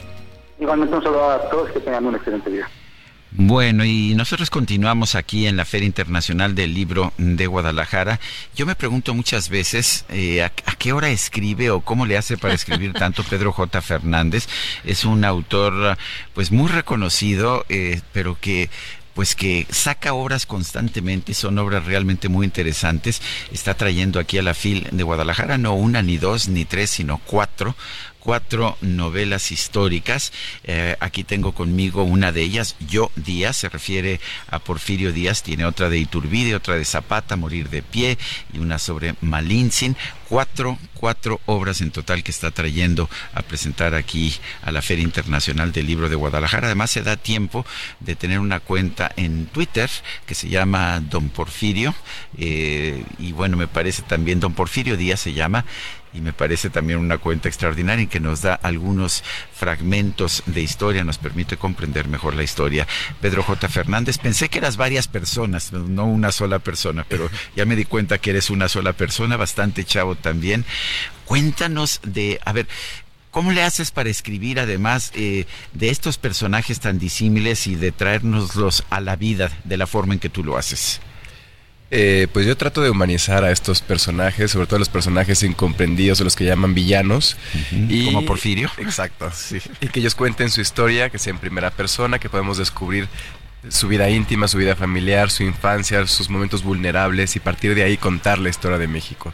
Entonces, estos cuatro eh, libros que realmente son eh, reediciones en versiones extendidas con nuevo material y todo, eh, creo que van a descubrir nuevos lectores. Cuéntanos de esta eh, reedición, ¿Qué, ¿qué, se le, ¿qué se le agrega? ¿Qué, ¿Qué, dijiste? A ver, es que me faltó poner esto, quiero agregar esto, quiero que la gente es conozca. Que doña Carmelita hizo tal cosa y sí, no la sí, tenía. Sí, ¿Qué, ¿Qué es lo que te faltaba? Pues más bien regresé al manuscrito original porque ya, luego en las ediciones se van perdiendo algunos detalles y eh, pues recuperé en el caso de Díaz el final original, eh, hay más capítulos. ¿Te lo habían censurado o lo hicieron más corto? Que eso fue lo que trataron de hacer. Lo hicieron más corto sí, por una es. cuestión de espacio y ahora tuve la oportunidad este es un, de recuperarlo. Este es un buen mamotreto, ¿eh? Son, Sí. Está buenísimo, son además. Casi 500 páginas. Oye, pero decían villano, pero para algunos es un héroe, ¿no? Sí, depende de, de la visión que tengas de la historia. Todos estos personajes pueden ser héroes o villanos. Al final le dejo al lector eh, la opción de decidir. Pero también le estoy poniendo todos los eh, datos a la mano de bueno, biográficos para que tomen esa decisión. De hecho, de los tres que estás presentando, Zapata es, está considerado como un héroe en la historia oficial, pero la Malinche no, la Malintzin, eh, tampoco ciertamente Iturbide, que, este, que es como vituperado. Y bueno, ya se nos olvidó incluso que él fue el que hizo la, la independencia de México. Y de Porfirio Díaz no, no, no lo bajan de dictador. El presidente de la República constantemente se refiere a él como pues el, el peor de lo lo peor de lo peor que hemos tenido en el gobierno de México. Pero, a ver, por ejemplo, con Porfirio Díaz, ¿realmente fue un mal gobernante? Eh, no todo el tiempo. Lo que pasa es que tendemos a, a englobar a Porfirio como un solo O- gobierno y o no se supo 34 retirar. años. No se supo retirar a tiempo. Pues 30 años, ¿no? Sí, 34 años y Ujú. muchos de los errores que vemos en Porfirio son en los últimos 10 años, además de sus continuas reelecciones. Entonces, englobar a Cuando yo todo veo el las cifras sí. económicas, yo veo que con la independencia hubo una caída espantosa en la economía nacional, una depresión que duró sesenta y tantos eh, años más o menos, y después en los 80, ya con Porfirio Díaz, vemos cómo empieza a repuntar la economía nacional después de la depresión más larga de la historia. Sí, Porfirio es quien logra mantener esa estabilidad económica, s- lo- se logra pagar la deuda que venimos arrastrando desde la independencia y es gracias a Ali Mantur, que pues prácticamente es el, el ministro, bueno, entonces eran ministros eh, Sí. de finanzas más capaz que hemos tenido, yo creo, porque sí logró revertir esa, esa tendencia y México pudo entrar a la revolución industrial. Tarde, pero Sí. entró. Oye, pero, pero fue un momento muy de bonanza y de modernidad, los ferrocarriles, este, el teléfono, eh, de, bueno, un montón de cosas, ¿no? Que nos trajo. Sí, y que no se nos olvide que México fue el primer país en América con cinematógrafo, precisamente por todo lo que estaba eh, trayendo. Entonces, la paz y la estabilidad, que sí fue forzada, pero logró que México pudiera gozar de todo eso. Cuéntanos de Iturbide, otro de los villanos favoritos de nuestra historia, eh, pero se nos olvida que él fue quien, quien logró la, pues, la, la declaración de independencia de nuestro país. Sí, Iturbide es un caso muy curioso porque al, al momento de escribir Iturbide puedo contar la parte de Eh, la parte realista, porque la mitad de la independencia es un soldado realista y la otra mitad ya se vuelve eh, insurgente o al menos empieza a comulgar con la independencia. Entonces la novela cubre los 11 años de la guerra. ¿y su relación con la guerra, con la güera. También está en el libro. y finalmente la güera se Rodríguez en, en, el primer emperador y en el primer gobernante del México independiente, que no es Guadalupe Victoria. Guadalupe Victoria es el primer presidente, pero se nos olvida que hubo un gobernante antes. Claro. Sí. Oye, pero además decías, Sergio, que, que no sabes cómo le hace para escribir tantos libros, pero también tiene este libro infantil de Leona Vicario y el misterio de las medallas de plata, que me pareció a mí sensacional. Eh, ¿Cómo te decides, eh, Pedro, a, escribir precisamente pues para otro tipo de, eh, em, audiencia, ¿no? De lectores. Eh, pues así como tengo mis lectores adultos que disfrutan mucho de estas novelas, dije, ¿cómo me hubiera gustado que me contaran la historia en la escuela? Y empecé a escribir estos libros para, para niños que les ha ido muy bien y que ha permitido que los niños se emocionen con la historia, con su propia historia y que pues puedan ver algo emocionante y algo divertido en el pasado. Pedro, ¿cuántos años tienes y cuándo, ¿cuándo empezaste a escribir ya profesionalmente? Eh, tengo 37 años y empecé a escribir profesionalmente hace 10. ¿Cuál fue tu primer libro publicado? El primer libro fue Los pecados de la familia Montejo, que justo salió en el 2013. Y el, boom de, empezar a vender y empezar a trabajar más fue con Díaz en el 2017. ¿Y te sientes cómodo con, perdón, con las novelas históricas? Me siento muy cómodo, creo que tengo mucho que aportar y me gusta humanizar a los personajes. Oye, para ti, Díaz, em, ¿qué, aprendiste de Díaz? ¿Qué conociste? ¿Qué, fue lo más enriquecedor de, hacer esta, esta novela? Descubrir a la persona antes de la presidencia, la parte militar, cómo se forma en Oaxaca, la relación que eh, tenía con todos estos liberales oaxaqueños del siglo XIX que finalmente eh, marcan una época no solo en Porfirio Díaz, sino bueno, están desde Juárez este, y todos estos eh, liberales que sí cambiaron la forma de, en que se hacía política en México. Bueno, no nos has dicho nada de Malinche, de la Malinche, cuéntanos de ella. Eh, hay muy poco en realidad escrito sobre, sobre la Malinche. Eh, cuéntanos sobre ella, cómo investigaste. Me recuerdo algún historiador que me decía, es que, a ver, sobre Cortés hay mucho, sobre los conquistadores, pero sobre Malinche hay muy poquito. Hay poco sobre, sobre Malintzin, pero hay estudios sobre las mujeres indígenas en aquella época. Sabemos cómo trataban a, los, a las esclavas, eh, que Malintzin siempre estaba con Cortés, entonces, aunque no no se aborda directamente a Malintzin, se puede trabajar la novela eh, que sea históricamente correcta si abordo todos estos temas. Entonces, Malintzin le cuenta la historia a su hijo de todo lo que... ¿A Martín? A, Martín Cortés. De todo lo que le tocó eh, vivir. Y es muy interesante porque a diferencia de otros eh, de otros trabajos donde vemos a una Malintzin más adulta, yo estoy poniendo su, edad real. Está entrando a la adolescencia cuando empieza a vivir este proceso de conquista y tiene que sobrevivir en un, yo digo, el, choque violento de dos mundos violentos. Pues Pedro J. Fernández, autor de de pues de muchos libros históricos, no nada más uno, autor de, de Yo, eh, Yo Díaz, autor de también de Malintzin, autor de Morir de Pie, autor de Iturbide, que estás presentando o representando aquí en la Feria Internacional del Libro de Guadalajara. Gracias por esta conversación. Muchísimas gracias por el espacio. Son las 8 con 22. Aprovecha un mes lleno de ofertas exclusivas y experiencias únicas con Ford Territory. Estrénala a 24 meses con tasa de 9.99% y seguro sin costo. Visita a tu distribuidor Ford más cercano. Consulta términos y condiciones en Ford.mx, vigencia del 1 al 30 de noviembre de 2023.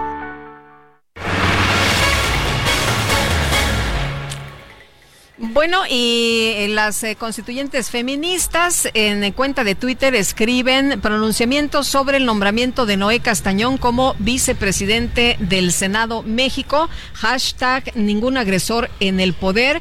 Y bueno, dice que el Senado mexicano, lugar de expresión de las ideas y de la protección de los derechos para todas y todos, no es una institución segura para las mujeres. A pocos días de la conmemoración del Día Internacional de la Eliminación de la Violencia contra las Mujeres en el Senado, se designó designó al senador de Chiapas y del Partido Movimiento Ciudadano, Noé Castañón, la vicepresidencia de la legislatura actual. El senador, con el poder acumulado, ha ejercido violencia de género contra su exesposa y lo ha hecho de manera reiterada como lo detalla la sentencia sobre el amparo directo resuelto por la magistrada Hortensia María Emilia Molina, se demostró que se ha vulnerado los derechos de Maite López García y sus hijos menores durante siete años por parte de Noé Castañón. Además, la magistrada advirtió los diversos actos ilegales y excesivos con los que se condujeron las autoridades durante el proceso familiar, por lo que ordenó corregir los actos ilegales y además que los menores convivieran con su progenitora y dejaran de ser ocultados por el senador, entre otras resoluciones. Sin embargo, Noé Castañón ha hecho caso omiso del dictamen de la magistrada. Son las 8 de la mañana con 24 minutos. Nuestro número de WhatsApp 55 20 10 96 47. Nosotros vamos a una pausa y regresamos.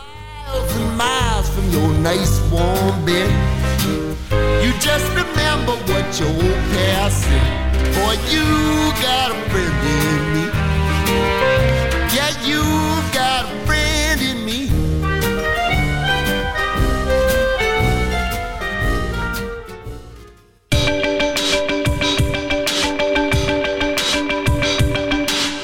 Sarmiento y Lupita Juárez quieren conocer tu opinión, tus comentarios o simplemente envía un saludo para ser más cálida esta mañana.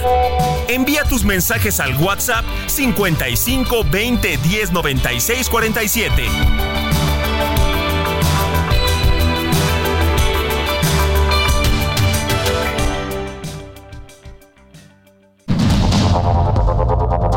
Continuamos con Sergio Sarmiento y Lupita Juárez por el Heraldo Radio.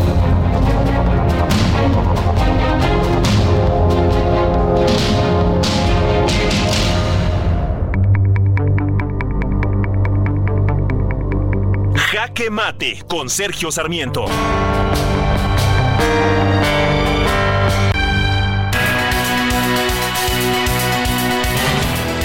No lo digo solamente yo, lo dicen todos los juristas de nuestro país. Es la peor terna para la Suprema Corte de Justicia de la que se tenga memoria. Se trata de Berta Luján, Lenia Batres y María Estela Ríos. El presidente ha seleccionado estas tres candidatas con el único criterio de que sean obedientes a sus dogmas, que tengan pues que tengan toda una trayectoria de obediencia a lo que dice el señor presidente. Su ignorancia jurídica, quedó de manifiesto en sus comparecencias ante el Senado el día de ayer. Pero el presidente dice que quiere cambiar a la Corte, que ésta nunca ha tomado decisiones a favor del pueblo. No lo decía a propósito cuando su propio amigo Arturo Saldívar era presidente de la Corte. Hoy quiere destruir al máximo tribunal de nuestra nación sin entender la importancia de tener un contrapeso a las decisiones de los otros poderes cuando violan la Constitución. Es una terna lamentable y pues todo parece indicar que si no es esta será otra y si no el presidente nombrará a alguien absolutamente obediente como nuevo ministro de la Corte. Yo soy Sergio Sarmiento y lo invito a reflexionar.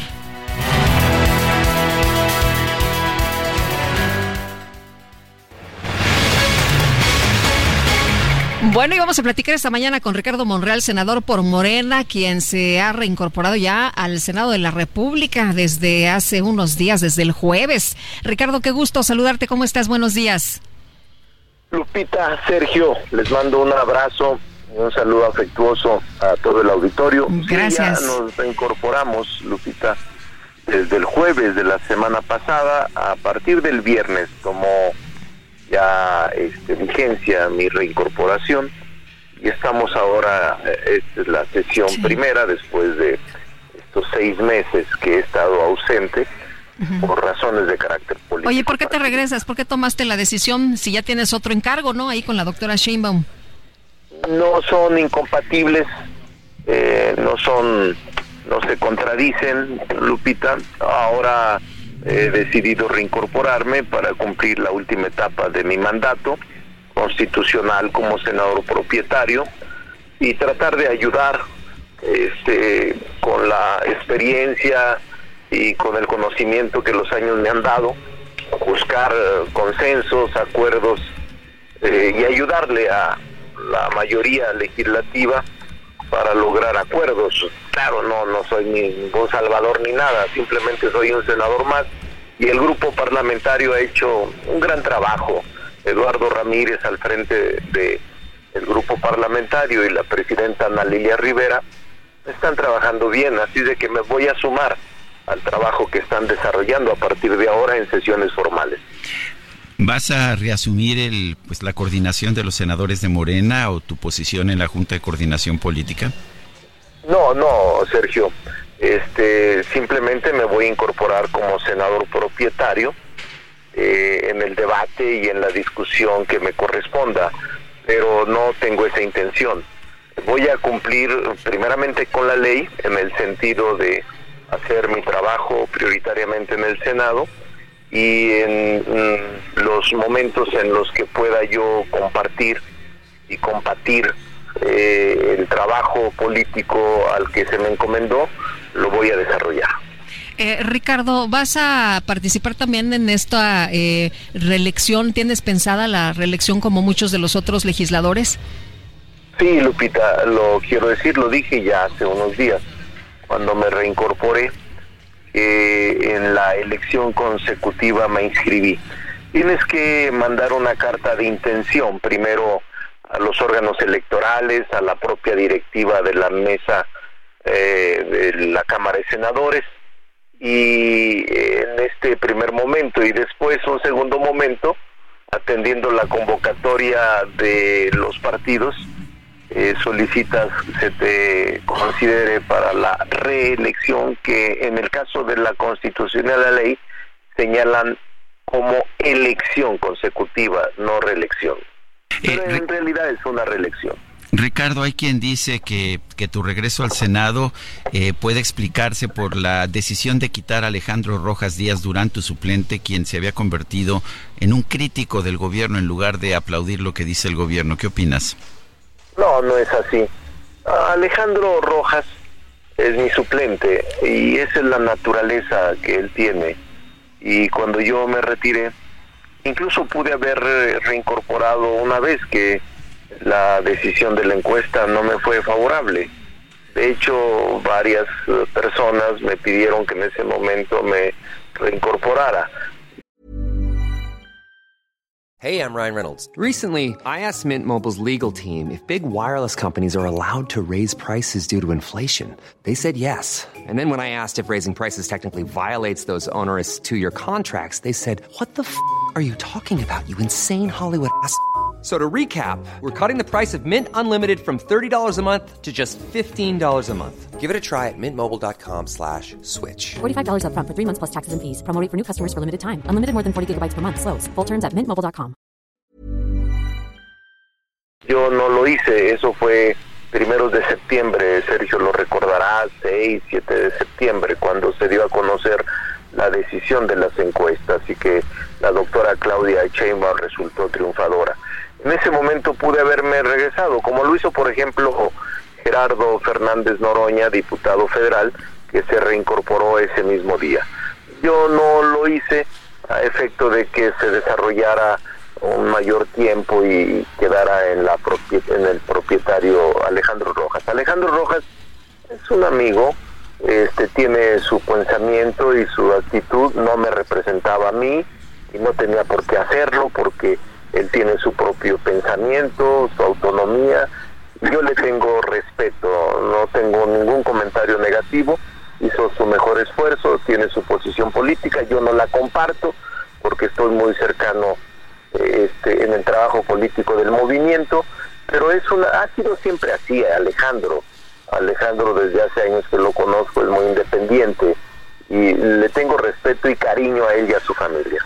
Muy bien, pues Ricardo, muchas gracias como siempre por platicar con nosotros. Muy buenos días. Estoy para servirlos. Un Gracias, hasta allá, luego. Sergio, Lupita. Gracias, gracias Ricardo. Ricardo Monreal, nuevamente en el Senado, dice que no está reasumiendo la coordinación de los senadores de Morena, el partido oficial. Son las 8.37, nosotros estamos y muy contentos en la Feria Internacional. De hecho, del muy Libro de emocionados, mi querido Yo- Sergio. Yo, pensé, yo Carmen entiendo que Mola. ya se... Yo, Car- te- yo, yo espero a Carmen Mola. pues yo, ta- yo también, yo digo, la verdad es que yo sé que ya se reveló el secreto. Yo esperaba, espera- una Carmen Mola, ya sabes, una académica alta, guapa. eh, y, y- y bueno, y estos tres señores, pues, pues son Carmen Mola, ¿cómo lo ves? Me parece extraordinario, yo estoy muy contenta. Bienvenidos Jorge Díaz, Agustín Martínez y Antonio Mercero. Gracias, gracias por estar aquí con nosotros. Además, eh, presentándonos una nueva obra. En México conocimos y fue un gran éxito La Bestia, como ustedes saben. Eh, y bueno, ahora nos vienen a presentar Infierno. Que eh, pasamos pasamos de la bestia al infi- infierno no sé si vamos mejorando pero a ver como no como no se nos, nos van se van identificando conforme vayan hablando sí Yo soy Jorge Díaz. Jorge, Díaz Y yo soy Agustín Martínez. Y yo soy Antonio Mercero.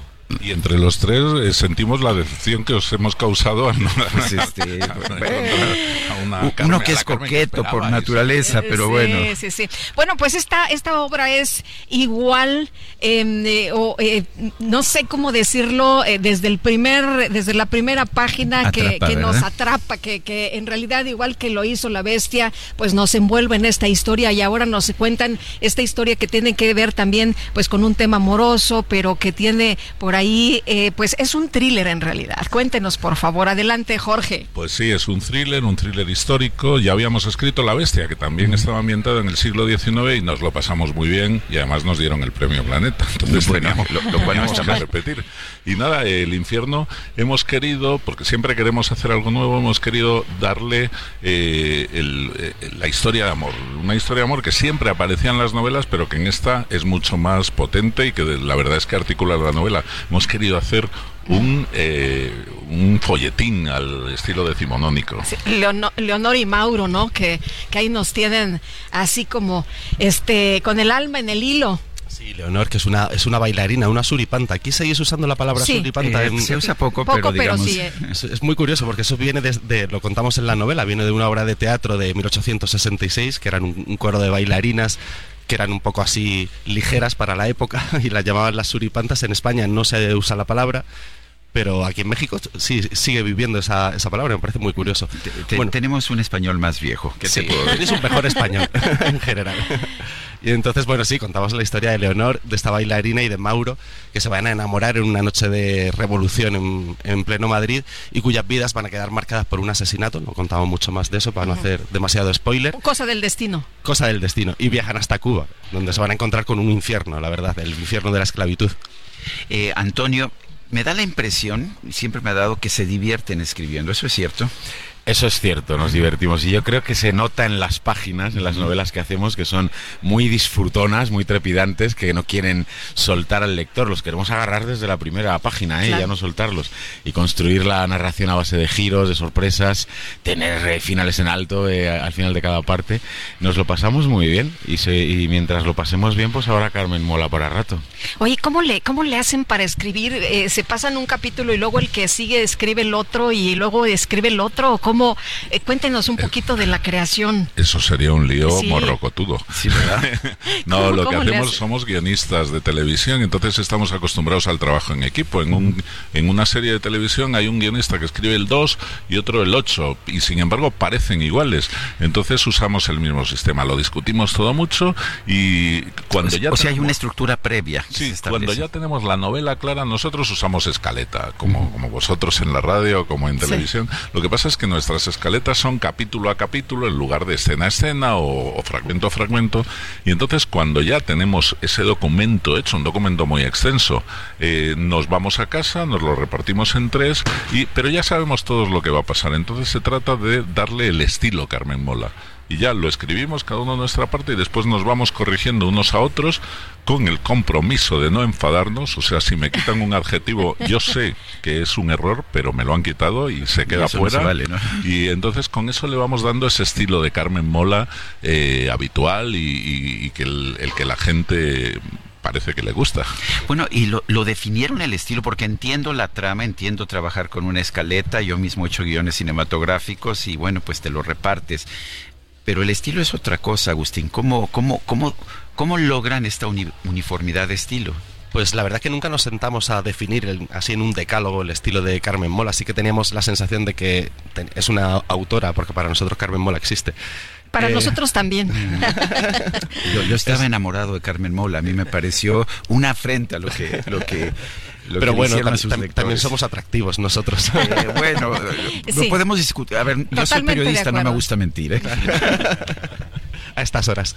Bueno, eh, nada, lo que te decía, Carmen Molas es una autora que se va muy a la trama, porque claro, nosotros necesitamos esa, esa trama para poder escribir entre tres, pero nunca nos sentamos exactamente a decir, pues usa este tipo de estilo, eh, no hay que pasarse con las metáforas. Es verdad que hay cosas que nosotros sentimos que surgen de manera natural en Carmen Mola, que vamos muy al diálogo, vamos muy a la, a la acción pero también ha ido evolucionando este estilo de Carmen Mola. No es el mismo el de la primera novela que el de El infierno, que es un creemos que tiene un estilo mucho más cuidado, una prosa un poco más elaborada y que va surgiendo un poco de manera mágica al, al mezclarnos los tres, sin, sin tener ahí como una receta que defina el estilo de Carmen Mola.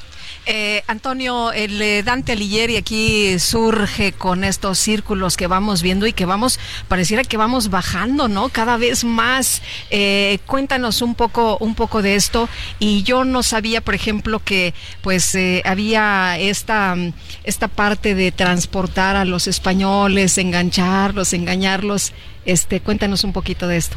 Bueno, sí, lo que más nos interesó de la esclavitud en, la Cuba colonial, aparte del dato de que España fue una potencia esclavista en el siglo XIX, algo poco conocido incluso en España, no están ni en los libros de texto este dato, entonces aquí como reflejarlo nos parecía interesante, es que descubrimos que ah, también había allí esclavos gallegos, esclavos españoles, los reclutaba un armador que se llamaba Urbano Feijo de Sotomayor, porque era muy complicado ya el tráfico de esclavos, estaba prohibido y había barcos ingleses y americanos que interceptaban esos barcos, y a un tipo gallego, un armador gallego, se le ocurrió llevar gallegos que los, los reclutaban a aldeas donde había mucha hambruna, mucha miseria en esa época, y bajo la promesa de un contrato de trabajo, de la figura del colono asalariado, los trasladaba allí. Ellos iban soñando con volver como indianos ricos y estas cosas del sueño eh, de las colonias, que mucha gente volvía rica y se encontraban eh, bueno, en un régimen de esclavitud eh, atroz, igual, equivalente al de los africanos. Es algo que nos interesó mucho, trasladaron a 1.500 gallegos o así, si no me equivoco, y, bueno, nos parecía que esto acercaba un poquito más al lector español la realidad de, de la esclavitud, que ya de por sí es espantosa. Eso nos encantó. Y, me preguntabas por Dante, claro, Este, este infierno de la esclavitud que nosotros contamos y el título de la novela que alude a un manuscrito que va contando la, como la presencia de un, de un ingenio donde las torturas a los esclavos van más allá de lo imaginable, que eso es el infierno, y habla todo el rato de la, de la existencia del demonio encarnado en un hombre que ya en las últimas páginas es ahora quién es. Bueno, pues teníamos como una deuda, habíamos contraído con Dante eh, y la Divina Comedia y nosotros hemos estructurado este relato en siete círculos, no nueve como, como. Dante. Nosotros lo hacemos en siete porque el séptimo es el de los asesinos, el de la violencia, que es el tema principal de exploración de Carmen Mola. Pues yo quiero agradecer a los tres, Jorge Díaz, Agustín Martínez, Antonio Mercero, el habernos traído esta nueva novela de Carmen Mola, El infierno, editada por Editorial Planeta. Una pregunta rápida, ¿les cambió la vida el premio Planeta? El premio Planeta te cambia la vida por miles de motivos. Uno de ellos fue que hasta ese momento nadie nos conocía, entonces hemos tenido que hacer promoción. Y, pero vamos, eso tiene su parte mala, que es que estamos mucho más ocupados, y su parte maravillosa, que es que podemos estar aquí en México, en la Feria del Libro de Guadalajara, hablando con vosotros. ¿Y, no le tienen envidia a Carmen, a Carmen Mola? Carmen Mola vive tranquilamente en un chalecito en las afueras de Madrid con su familia, su perrito, y le tenemos un poco de, envidia y de, y de manía también, porque es un, es un poco esclavista, Carmen ah, Con, ustedes, me imagino con que nosotros, sí, sí, a, a, fuerza de fuetes y latigazos los tiene trabajando. Ahí está, es como un año, otra novela, venga. pues muchísimas felicidades. Bueno, muchas gracias, un placer. gracias, gracias, a los gracias a los tres. Son las 8 con 47, nosotros continuamos aquí en la Feria Internacional del Libro de Guadalajara. Adelante, Lupita. Bueno, y en un momento más estaremos platicando con eh, Sofía Guadarrama, que nos presenta Las Soldaderas, que es una novela que utiliza la ficción para darle su lugar a las mujeres de la época de la revolución. Y a mí me encantó este personaje de Cecilia, de Cecilia que es esta joven que vive en un mundo en el que prácticamente pues todo está resuelto, una señorita que preparan para pues casarse con un eh, hacendado y, y, nada más, ¿no? Ver pasar la vida, pero que se da cuenta que las mujeres pues pueden ser libres y que pueden tomar distintas decisiones. Sofía Guadarrama, gracias, bienvenida. Muchas gracias a ustedes, muchas gracias. Eh, siempre es un gustazo venir con ustedes. Oye, pues eh, Cecilia, cuéntanos de esta, de esta joven que pues eh, tiene este, este mundo que pareciera eh, que está todo resuelto hasta que descubre que, pues que la vida no es esa, ¿no? Sí, fíjate que al escribir esta novela investigué sobre Adelita y en realidad eh, Adelita no existió, por lo menos hasta el momento no hay un registro legal que, o sea, un acta de nacimiento, un acta de defunción como tal, ¿no?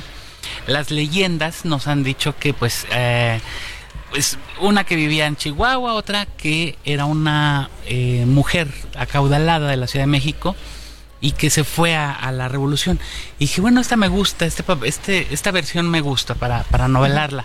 Sí, porque se piensa como difícil, ¿no? Que una mujer de sociedad este, cambie su vida para para unirse para a la una causa, ¿no? Y en este caso quise hacer el contraste de la vida durante el porfiriato, ¿no? O sea, los lujos que había en, en la Ciudad de México, que eran dos mundos completamente distintos. En un país donde más del 75% de la población era analfabeta, o sea, el, el, otro 25 pues eran los acaudalados, los, los que vivían bien.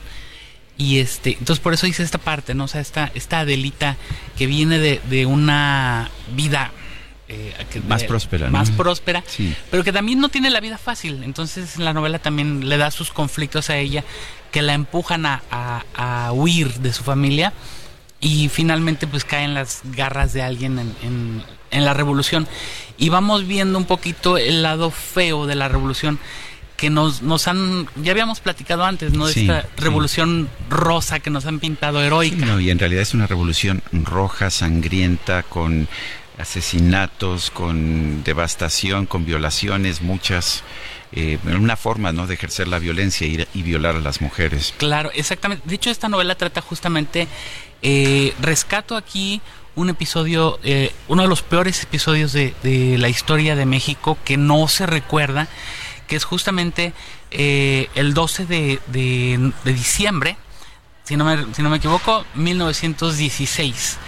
Eh, Francisco Villa eh, fusila a 102 mujeres Así y estas y soldaderas esta, eh, 102 soldaderas y entre estas justamente la novela trata de eso no fue, de esas, fue en Chihuahua no este, fue en Camargo Chihuahua sí, uh -huh. sí. entonces Oye, oye, hay una parte en la que eh, uno de los hermanos de Cecilia le dice, tú no sabes nada, no sabes nada de lo que padece la gente, de la pobreza, eh, y se va desvelando, se le va cayendo esta venda de los ojos a esta, a esta joven, pero no nada más a ella, eh, hablas de otras, muchas mujeres que estuvieron involucradas trabajando, luchando, haciendo y creando pues este camino para las mujeres, ¿no? Que, que claro. veníamos. Sí, de hecho en la novela se narra también un poco sobre los inicios del, del, periodismo de las mujeres en México.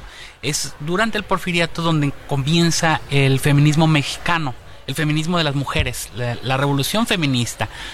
Y es cuando empiezan estas revistas como Vesper, el hijo de eh, las hijas del, del las, el hijo del Aguizote, eh, pues muchas otras, ¿no?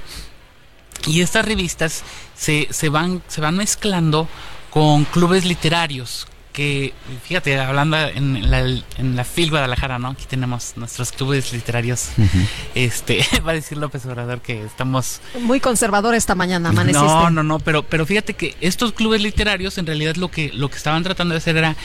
Eh, pues empujar a la mujer a que se rebelara eh, porque obviamente muchas personas hoy en día critican mucho los movimientos feministas, pero no entienden que hace 100 años, o sea, una mujer no podía heredar. Uh -huh. O sea, si una mujer eh, era la única heredera, tenía que casarse para que pudiera heredar el marido. Sí. Heredar el marido. O, o, o, sea, o, ella heredaba, pero el marido era quien podía manejar. Claro. Y aquí en la novela Cecilia es la que La que, vaya, voy a contar un poquillo. Claro, claro. Uy, Perdón, es la que hereda, ¿no? Es la que... Sí, eh, eh, y la quieren sí. casar a fuerza para que para que el, el- el marido, que es un señor mucho más, mucho mayor, que, que es algo que todavía se sigue eh, haciendo en algunos poblados de México y que se sigue permitiendo incluso desde el gobierno, que, que se regalen a niñas menores de edad a, a adultos para casarlas. Y esto es lo que le pasa. Lo tenemos desde Porfirio Díaz. O sea, Porfirio Díaz se casó con, un, con una jovencita de 15 años, ¿no? Entonces, y él tenía segundas nupcias, 50 años. Sí. 50 y tantos años. 51, sí. 51 Ella años. 17. Entonces, sí. Te- has estado escribiendo literatura histórica desde que yo recuerdo. ¿Te, te gusta? La, des- la escogiste por eh, su impacto comercial o, o por qué tu gusto por la historia? Me gustan las dos cosas. Me gusta la literatura y me gusta la historia. Y me gusta... eh, Combinarlas. pues, pero de repente estoy brincando de un lado a otro. O sea, no me quiero estancar nada más en la, en la novela prehispánica o en, el, en la historia eh, como tal. Hace un año publiqué también, por ejemplo, El origen de todos los males, que no era histórica. Entonces trato de, de- de darles diferentes eh, estilos narrativos y estilos literarios a mis lectores para que no se aburran, porque luego es- yo siento que de repente sí es como que a- a- admiras mucho a un autor y novela 1 te gusta mucho, la novela 2 parece el- la, La la segunda parte Sí. de la otra. Oye, las soldaderas es totalmente distinta a lo que nos has entregado, Mucho. porque exactamente me, me encantó, me gustó mucho. Y hablabas hace un momento de las mujeres que sufrían, que, se- que, que se critica mucho a estas mujeres, pero también sufrían mucho estas mujeres que estaban destinadas a eh, irse a los colegios, al extranjero, pero no para ser científicas o no para ser, No. eh, no, eh, era para que es, las educaran bien, para que tuvieran un buen marido, que se quedaran calladitas, que hicieran todo lo que él quería. La escuela que se menciona aquí en la novela sí ¿Es- es existió. real? Sí existió. Era una era una escuela para para este niñas adineradas de mucho mucho dinero y obviamente pues eh, la etiqueta y, y el buen vestir y todo esto, ¿no? Pero sobre todo obedecer al marido y, y decir sí a todo, ¿no? Muy bien, pues eh, nosotros decimos sí a tu novela, Sofía, qué gusto verte y qué gusto, leerte. Muchas gracias. Muchas gracias. Muchas Gracias. gracias. Y nosotros vamos a una pausa y regresamos. Some other folks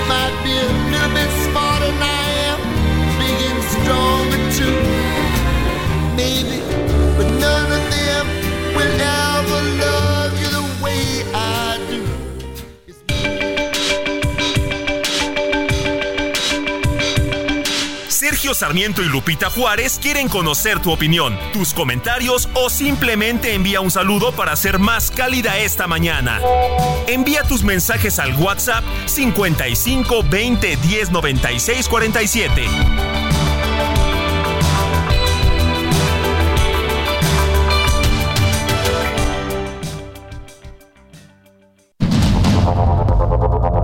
Continuamos con Sergio Sarmiento y Lupita Juárez por el Heraldo Radio.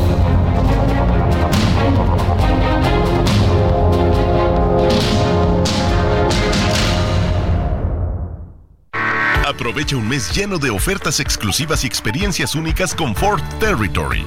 Estrénala a 24 meses con tasa de 9.99% y seguro sin costo.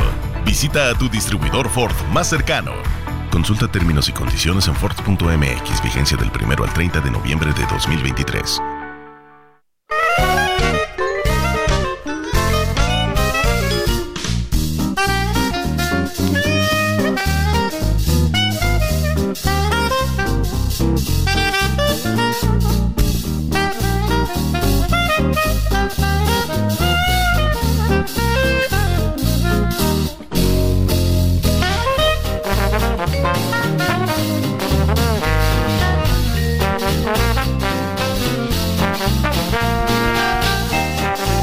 Seguimos escuchando música de Randy Newman, quien nació en Los Ángeles, California, el 28 de noviembre de 1943. Espero que usted reconozca esto que es el tema de Monsters Inc.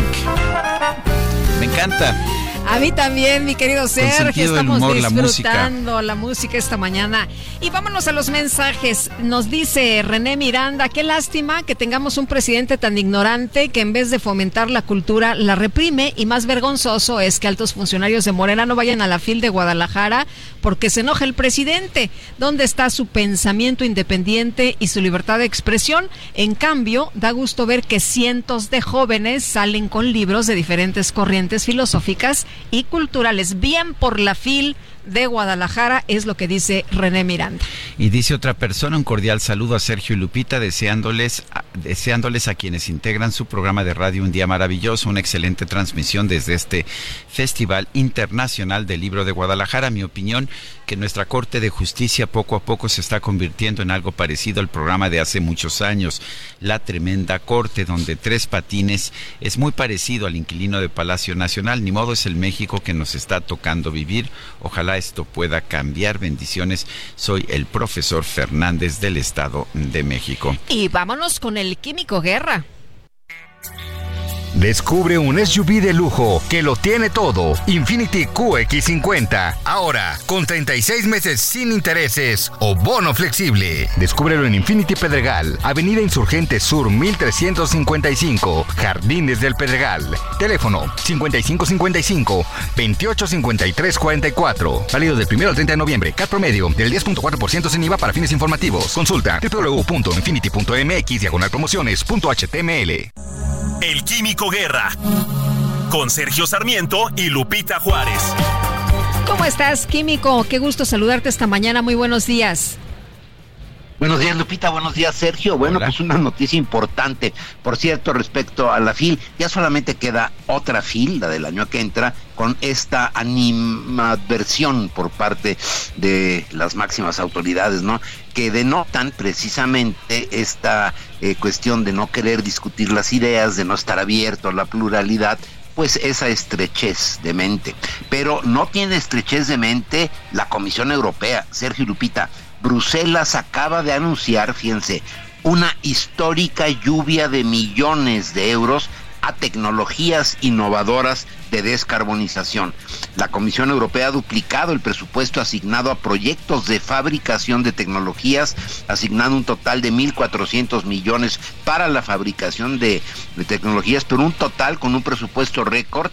Eh, del Fondo eh, de, de, Innovación por 4 mil millones de euros. Este fondo tiene como objeto respaldar el despliegue de tecnologías innovadoras que impulsen la transición hacia una economía baja en carbono. Lo más interesante de esto, Sergio Lupita, y por eso es importante que empecemos ya a eh, involucrarnos en México en esta cuestión de los bonos de carbono, de los impuestos al carbono, son cosas diferentes. Aquí todavía la gente lo confunde mucho. No tienen ni idea de lo que se trata cuando es una de las vertientes importantes para la economía mundial. Fíjense que esta lluvia de millones, de cuatro mil millones de euros, se está pagando simplemente con los eh, bonos de, de carbono, precisamente. O sea, no es una cuestión que salga del y que se le quite dinero a otras cosas, sino que la financiación proviene de los ingresos generados por el sistema de comercio de emisiones de la Unión Europea. Y esto pues subraya la importancia del precio del carbono en la lucha por la sostenibilidad ambiental. ¿Qué significa eso para México, Sergio Lupita? Si seguimos produciendo coches, vestimenta, alimentos con energía sucia, va a tener un impuesto al carbón cuando queramos entrar al mercado internacional. Con el gran futuro del nearshoring que tiene México, esto sí se convierte en algo estratégico se va a dar, eh, se van a dar, por ejemplo, son cinco categorías de esta gran cantidad de dinero, 1.700 millones de, disponibles para proyectos con un CAPEX, o sea, un, este, una inversión en capital superior a los 100 millones de dólares. Va a haber 500 eh, de euros, perdón, 500 millones de euros para proyectos entre 20 y 100, 200 millones para proyectos entre 2.5 y 20 millones, etcétera, ¿no? O sea, es toda una escala que se está dando para darle un gran impulso, un gran empujón en Europa a toda la innovación, eh, la creatividad, eh, puesta en marcha de lo que eran eh, pro prototipos o proyectos, etcétera, y esto va a ser un jalón enorme hacia la descarbonización. Sergio Lupita, esto claro, lo anuncia ahorita la Unión Europea días antes de que se inicie esta COP28 en Dubái, ¿verdad? Donde se va a discutir precisamente qué está pasando con el clima, pero son buenas noticias para el planeta, Sergio Lupita. Muy bien, muchas gracias, Químico, muy buenos días. Buenos días, Lupita, buenos, Buenos días. días. Luego. Son las nueve con siete minutos. La escritora Mónica Soto y Casa participa de nueva cuenta en la FIL Guadalajara. En esta ocasión nos presenta su libro El beso de Ishtar, que pues que se presentó formalmente este domingo con una presentación de lujo con ah, pues con Alberto Ruiz Sánchez como, como presentador y tenemos aquí precisamente a Mónica Soto y Casa. Gracias por estar con nosotros, Mónica. Estamos acostumbrados a pues en estos tiempos de literatura políticamente correcta, a grandes heroínas, grandes mujeres, eh, mujeres muy buenas, mujeres que, que son a veces víctimas, pero que se sobreponen. Es un poco la historia que escuchamos de, pues, de las mujeres en la literatura actual. Y de repente viene Ishtar y, y nos presenta una mujer eh, absolutamente villana, una mujer que pues que, que no tiene absolutamente ningún empacho en, en cometer actos reprobables. Eh, cuéntanos de Ishtar, ¿de dónde surge esta, esta mujer tan distinta? La verdad es que cuando algo se pone de moda, mi cerebro inmediatamente dice, vamos a hacer lo contrario. es como cuando alguien me dice no se puede, digo, pues vamos a ver cómo sí se puede. Y entonces, pues sí, empecé a detectar que las mujeres empezamos a tener como este halo de, de, de este halo angelical de perfectas, que siempre decimos la verdad, que nunca mentimos, que estamos como paradas en alguna parte mucho más limpia del mundo. Y pues la verdad es que no es cierto, ¿no? También hay mujeres villanas y, y sobre todo, pues como todas las personas somos imperfectos y pues qué padre poder escribir una historia de una mujer que no va por la vida con tantas limitaciones por el que dirán o por cómo tiene que ser una mujer para ser buena, sino una mujer que va pues obedeciendo sus impulsos más básicos. Oye, pero las mujeres buenas también son pervertidas, ¿no? Y también son eróticas y también son adictas al sexo. Definitivamente sí, pero es que Ishtar es un personaje A ver, cuéntame, cuéntame. Ishtar es una, es una, es una mujer psicópata, narcisista, que va por la vida usando a la gente para su propio placer y beneficio. Oye, ¿qué pasa con la madre de esta mujer? Ah, pues tiene el, el personaje de la mamá es un personaje muy, muy, pues también muy malo, ¿no? Es una mujer que que se casó con su papá nada más porque le convenía y el papá pues, le conven- y con la mamá igual porque era muy bonita y entonces pues criaron a esta hija que pues que no, que no recibe absolutamente nada de amor de ningún lado ni atención sino que creció ahí como pudo hay tantas historias así no de, de mujeres que crecen como pues ahora sigue como flores silvestres por Sí. ahí Que como Dios te da a entender, ¿no? Sí, entonces pues ella, pues su manera de, de enfrentar el mundo es así, de- sin- sintiéndose todopoderosa. Y aparte le funciona. Bueno, y Ishtar la vemos desde que es, desde que es adolescente y ya es, es bastante canija desde chiquita, ¿no? Sí, em- empieza la novela con esta exploración, cómo, cómo ella va desafiando límites y rompe un límite y luego rompe el que sigue y luego rompe el que sigue y así hasta que se da cuenta que, que los límites están para romperse y que ella puede hacer lo que se le pega la gana hasta que ya no puede, ¿no? Porque pues todo mundo se encuentra, todo mundo se encuentra a su némesis en esta tierra y entonces pues también ella se lo encuentra al suyo. Escrita sin censura, Mónica, cuéntanos. Sí, es que esta novela me gustó escribirla porque tuve que investigué mucho acerca de la psicopatía, de cómo es, de cómo son estos personajes para poder crear un personaje, pues ahora sí que fidedigno. Y entonces, como no tienen ningún tipo de candado ni ningún tipo de censura, pues ellos van reaccionando a lo que la vida les va les va enfrentando. Y entonces, la verdad es que, que, que ella me habitara durante los meses que me tardé en escribirla para, para, para que yo pudiera hacerla con la irreverencia que tiene, pues fue muy, fue muy divertido también como, como ejercicio creativo. Y pues me asusté también un poco porque de repente me encontraba yo dando respuestas que daría ella. Eso pasa cuando estás escribiendo un personaje. Te, te empieza a habitar durante el tiempo que le escribes e incluso un poco después, porque es como tu manera de comunicarte como creador con el personaje y que, y que te diga lo que quiere hacer en el libro. He estado explorando la feria, como pues lo hemos estado haciendo todos. Hay pues cientos de editoriales, eh, eh, también de distribuidores, pero solamente he visto un stand en el que una sola escritora eh, tenga su propio stand, además con más de una docena de, de libros. Cuéntanos de tu experiencia con eso, con ser tu propia editora? Ayer en, la, en el homenaje que le hicieron a Alberto Ruiz Sánchez y Margarita de Orellana acerca de por el premio Phil de, de del al mérito editorial, el, al mérito sí. editorial decían que cuando eres editor hay que echar toda la carne al asador y yo creo que es muy cierto. Entonces yo lo que hice fue pues confiar en que, en que lo que estoy haciendo mm, es bueno, a mí me gusta, a, la- a los lectores les gusta, entonces pues echar toda la carne al asador. A mí me gusta mucho la libertad y me gusta mucho la independencia.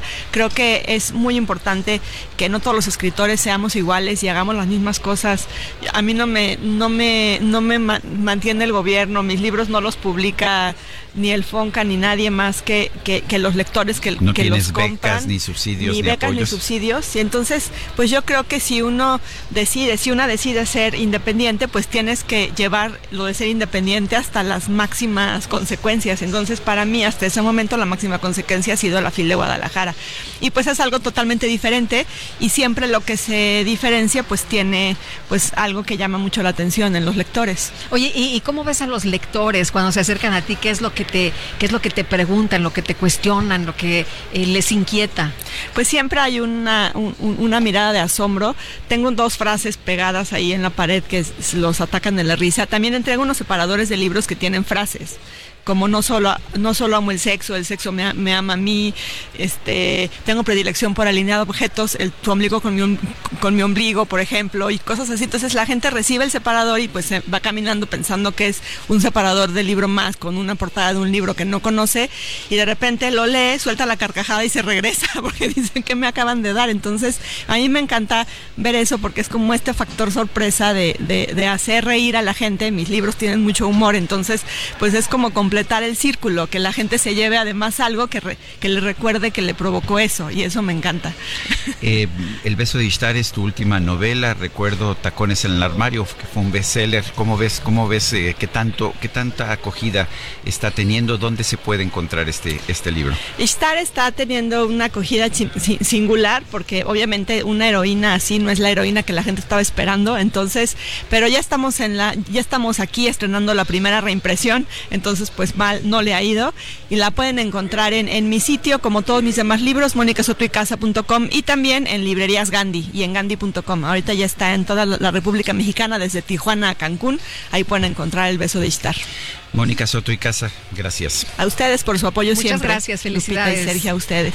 Son Bueno, las y- 9 con 14. Nos vamos con Mónica Reyes. Muchas gracias, Lupita, Sergio, amigos del Heraldo Radio. Qué placer saludarlos esta mañana. ¿Sabías que en México al menos 40 millones de personas padecen problemas de sueño por un mal descanso? Esto se ve reflejado en un rendimiento laboral bajo, mal humor, problemas de peso, irritabilidad y desgano en las actividades diarias. Desde 1970, la pasión de Colchones Carreiro ha sido lograr que tengas el descanso que tu cuerpo y mente necesitan, ubicándolos como el colchón consentido de México. ¡Compruébalo! Encuentra tu tienda de descanso más cercana en carreiro.mx diagonal tiendas. Duermo, luego existo. Renueva tu descanso con Colchones Carreiro y que sueñes con los angelitos. Regreso con ustedes. Gracias, bonita mañana. Gracias, gracias, Mónica Reyes. Bueno, y son las 9 de la mañana con 15 minutos. Vámonos a un resumen de la información, de la información más importante de esta mañana. Claudia Sheinbaum, precandidata única a la presidencia de la República de la coalición Sigamos Haciendo Historia, anunció a través de sus redes sociales que a partir de esta noche estará disponible en la plataforma de YouTube su documental Claudia el documental. Somos decenas de millones de mexicanos y mexicanas que nos une la decisión de construir un país más justo, el anhelo de que un México mejor es posible. No hay marcha atrás, vamos a hacer historia. Bueno, por otra parte, durante la conferencia de prensa mañanera, el subsecretario de Seguridad Luis Rodríguez Bucio señaló a la juez María del Carmen Sánchez Cisneros por supuestamente beneficiar a Néstor Isidro Pérez el Nini, presunto jefe de seguridad de los Chapitos, por otorgarle una suspensión para evitar que fuera extraditado. Un juez federal vinculó a proceso a Gustavo Rodríguez González, quien fue director de comunicación social de la Sede Sol con Rosario Robles. Esto por un contrato de más de 353 millones de pesos en el caso de la estafa maestra.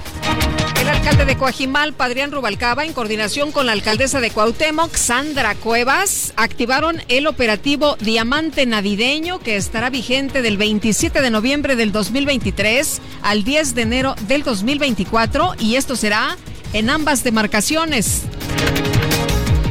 Una persona con amputación de piernas y varias más con crisis nerviosas fue el saldo de una explosión de pirotecnia registrada durante una procesión a la Santa Muerte en el municipio de Catemaco, en el sur de Veracruz. Un tribunal de Moscú prorrogó la detención del reportero de Wall Street Journal, Evan eh, Gershkovich, arrestado por cargos de espionaje hasta el 30 de enero del 2024.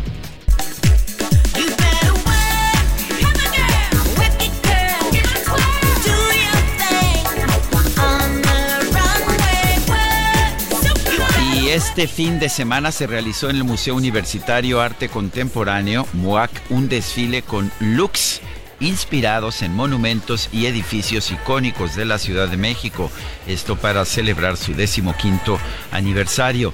En los videos compartidos por el MUAC en sus redes sociales se puede observar que los participantes desfilaron con gran entusiasmo con sus disfraces del Palacio de Bellas Artes, el Monumento a la Revolución, el Palacio de los Deportes, el World Trade Center, entre otros. Me imagino que nadie quiso ser la estela de luz.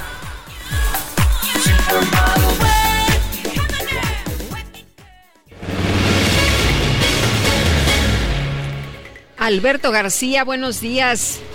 Muy buen día, Sergio Lupita. Pues estamos aquí para hacerle una pregunta a todos los radioescuchas del Heraldo Radio. A ver qué piensan. ¿Están listos? ¿Cuál creen que sería la característica que más nos distingue a los mexicanos? Lo primero que se me viene a la mente, imagínense, se trata del sabor, de que no tenemos límites porque somos capaces de hacer cosas deliciosas y más si es con los productos Lala. Pero también, cuando se trata de apoyar, somos incansables porque olvidamos las circunstancias, las diferencias e incluso las barreras. ¿Ustedes qué piensan? Porque en esta ocasión podemos unir estas dos grandes cualidades gracias a Lala y a Teletón. ¿Cómo? Apoyando y compartiendo lo mejor de nosotros para impulsar a otros a romper sus propios límites y así seguir latiendo en un mismo corazón, demostrando una vez más que cuando se trata de apoyar y compartir, los mexicanos sabemos y sabemos hacerlo muy bien. Y recuerden, Lala y Teletón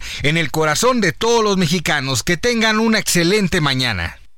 Muchas gracias, Alberto. Muy buenos días. Son las 9 de la mañana con 19 minutos y vámonos, vámonos a la micro deportiva.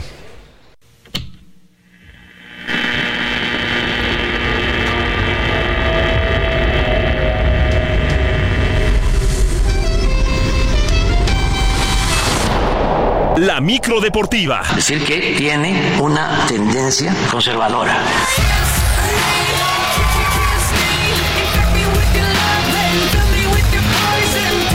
Bueno, nadie le puede decir a Julio Romero que tiene una tendencia conservadora. Es todo información. Sergio Lupita, amigos del auditorio, muy buenos días. Qué placer saludarles.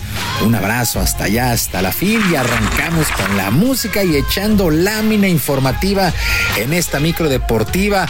Arrancamos con el mundo del fútbol porque las Amazonas de Tigres lograron su sexto título en la Liga Femenil MX al imponerse a las Águilas del América en la gran final de la Apertura 2023.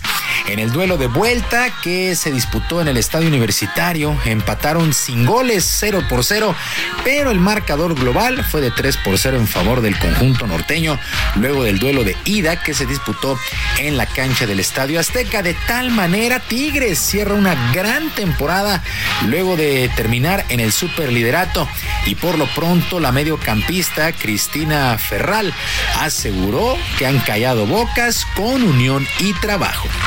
Claro, es un sueño hecho realidad. Obviamente ahorita estamos muy contentas festejando y pues muy agradecidas con la institución que desde el primer año siempre ha apoyado y le ha puesto proyección a Tigres Femenil. No, yo creo que esa competencia interna, yo creo que es lo que nos ha traído este campeonato. Si nos vieras en un torito y sale un balón medio centímetro, estamos todas peleando y compitiendo de que pues siempre queremos ganar. Impresionante lo que ha hecho esta institución de los Tigres de la U de Nuevo León con su equipo femenil. Seis títulos de 12 eh, campañas, nueve finales, en fin, realmente números impresionantes. Felicidades, felicidades a las Amazonas, a Milagros Martínez, por supuesto, la directora técnica española que ha guiado de nueva cuenta al título a este conjunto de Tigres. Mientras que en la Liga MX, la Liga Varonil, se dieron a conocer las fechas y horarios para lo que serán los cuartos de final, una vez que se disputó el famoso play-in.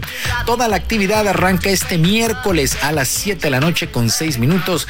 Los Esmeraldas de León reciben a las Águilas del América y a las 9 con 10 San Luis contra Monterrey. Para el día jueves a las 7 de la noche, la Franja del Pueblo en el Cuauhtémoc le hace los honores a los Tigres de la U de Nuevo León y para las 9 allá en Guadalajara las Chivas contra los Pumas de la Universidad.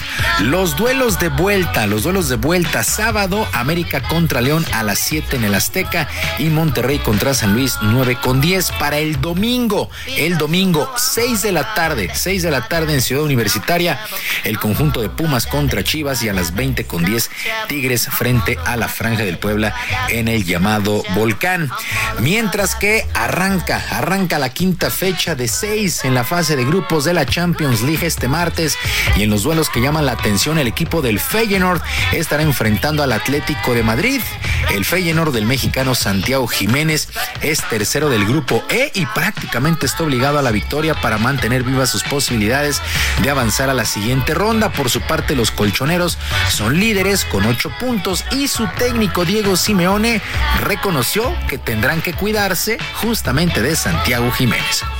Santiago Jiménez es un jugador importante para nuestro rival, un delantero con gol, un delantero con buen posicionamiento, con mucha fuerza, eh, que está bien ubicado casi siempre cuando el equipo progresa en ataque, contra un, vamos a jugar con un rival el que vieron, eh, dinámico, ágil, con, con gente que, que ataca por, por dentro, que tiene mucha profundidad por fuera. En otros duelos, el Barcelona estará enfrentando al Porto. Ambos están empatados con nueve puntos y se juegan el liderato del grupo H, mientras que otro duelo que llama la atención, el PSG ante el Newcastle. Estos duelos arrancan a las 2 de la tarde, tiempo del centro de México. Y llegó a su fin, llegó a su fin la semana 12 en el fútbol americano de la NFL con el clásico lunes por la noche y triunfo, triunfo de los Osos de Chicago, 12 por 10 sobre los vikingos de Minnesota. Cairo Santos fue el jugador del partido a lograr cuatro goles de campo, el último, por cierto, el del triunfo, con 10 segundos en el reloj. Por su parte, el mariscal de campo de estos Osos de Chicago, Justin Fields, discreta actuación de solamente 217 yardas, no lanzó a pasa a las diagonales. Con este resultado, el equipo de Minnesota empareja sus números, 6 ganados y 6 perdidos para punto 500, mientras que los Osos de Chicago lograron su cuarta victoria de la campaña a cambio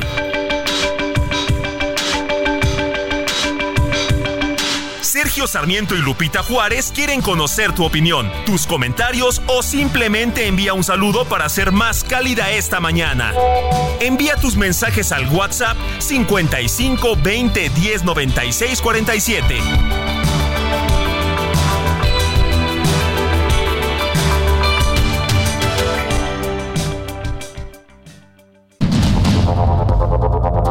Continuamos con Sergio Sarmiento y Lupita Juárez por el Heraldo Radio.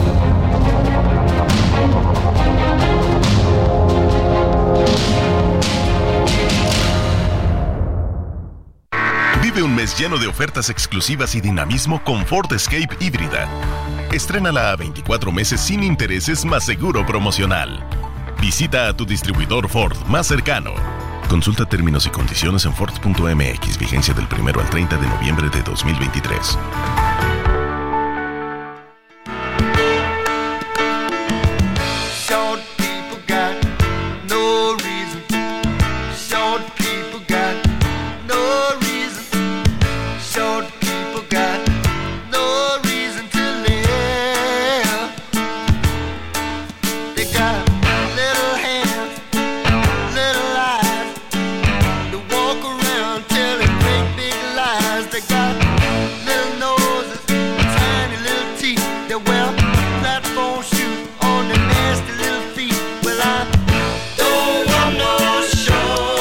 Que nadie, que nadie discrimine a la gente pequeña. Estamos escuchando Short People.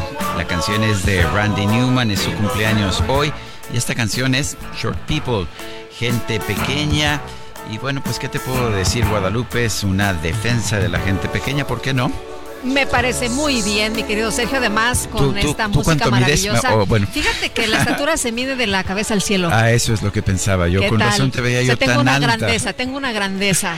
Muy Oye, bien. y bueno, eh, grande también nuestra escritora, eh, que está Es con nosotros ¿verdad? ya, Elizabeth Benavent, que bueno, pues eh, tiene eh, una obra nueva que mucha gente estaba esperando, porque es de las más leídas, por supuesto, esta autora. Elizabeth, qué gusto tenerte por acá. Bienvenida, muchas gracias. Muchísimas gracias, es un placer. Oye, y nos vienes a presentar esta nueva historia de cómo no escribir nuestra historia, pero le tachamos el no, cómo escribir nuestra historia. A ver, cuéntanos. ¿La escribiste o no la cuéntanos, escribiste? ¿La escribiste o no la Ah, escribiste? Ahí está, ahí está el tema. Bueno, esta novela es un, es un trampantojo, es un juego de espejos entre el lector y yo, porque todo lo que está contado en la novela podría ser verdad, pero no lo es, es ficción. Hay un par de verdades y es el lector Sí. quien, quien decide lo que cree y lo que no. Sí, a mí, a mí me suena como que hay unas cosas que sí puedo creer perfectamente. Bueno, alguna que otra, Sí, pero sí. soy muy, muy buena mentirosa en el papel, ¿eh? Así que... Oye, cuéntanos de Elsa, de Elsa Benavides, esta protagonista que es curiosamente también una aclamada escritora, pero que está atravesando una crisis y tiene una obsesión y ya quiere mandar al diablo pues a una de, de, de- de los person a la personaje, ¿no? Que, que catapultó al éxito. sí, que, que la catapultó al éxito. Sí, bueno, de alguna manera Elsa eh, hace culpable a Valentina, a su protagonista, de todas las cosas que le faltan en la vida. Es como que dárselas a su personaje se las ha quitado a ella en vida. De alguna manera hay una relación como de celo y de mm, un poco de rabia eh, entre la protagonista y ella y además siente que, que es como que ya ha superado esa época de su vida, necesita eh, demostrarse a sí misma que puede hacer algo más allá de ese personaje y decide eh, electrocutarla al final del último del libro y matarla. Ah, qué cruel, qué cruel. Y supongo que Valentina no tiene nada que ver con Valeria, ¿verdad? No, O la serie de no, novelas que, para que nada. te catapultó a la fama. No, es un juego de espejos, de Ah, verdad. sí. Yo nunca he querido matar a Valeria. Ah, eso, no. eso sí que puedo decirlo. Oye, qué bueno, qué bueno, ya nos, nos has quitado un peso de encima. Oye, pero además dice, pues me, me rostizó como pollo, ¿no? Ahí este, en la bañera, a ver, cuéntanos. Bueno, pues al final eh, ella tiene mucho miedo que la editorial le vuelva a pedir pues una secuela, una precuela y decide, bueno, pues la electrocuto en la bañera, eh, que mande una carta desde el cielo, terminamos Oye, la saga. Se electrocuta uno con un móvil en la Si bañera. está, si está eh, em, enchufado a la luz. Ah, sí. bueno. ah, Sí, bueno, es que estaba, en este caso sí estaba Ah, enchufado. Se estaba cargando. Porque aparte estaba esperando una llamada, ¿no? Sí, sí, sí, sí. Entonces, claro, se le resbala de las manos, cae en la bañera y caput. Oye, pero piensas que ya todo está arreglado, sin embargo, hay una reunión este en la que todo el mundo dice, a ver, piénsate bien las cosas. Sí, todos se asustan un poco. Bueno, ha, ha matado a su protagonista. Los editores dan la voz de alarma. Sus mejores amigos empiezan a poner en común. Está haciendo cosas raras, llama a horas intempestivas. Está muy ansiosa. No duerme. Eh, no duerme. La madre está muy preocupada porque su hija no duerme. Y le hacen una intervención para decirle, a ver, ¿qué te está pasando? Eh, y es que en realidad ella está barriendo debajo de la alfombra todos los problemas, intentando que, que nadie se dé cuenta, pero ya no puede más. Y necesita huir, huir hacia adelante. Cuéntanos del síndrome del impostor, que Mm. además señalas que pues que es algo que parece que le ocurre más a las mujeres que a los hombres, ¿verdad? Alguien, alguien me decía alguna vez, ojalá que tengas la, la confianza en sí mismo de un hombre mediocre. Eso me Ah. lo decía una amiga. ¡Qué bueno! Pues es muy cierto.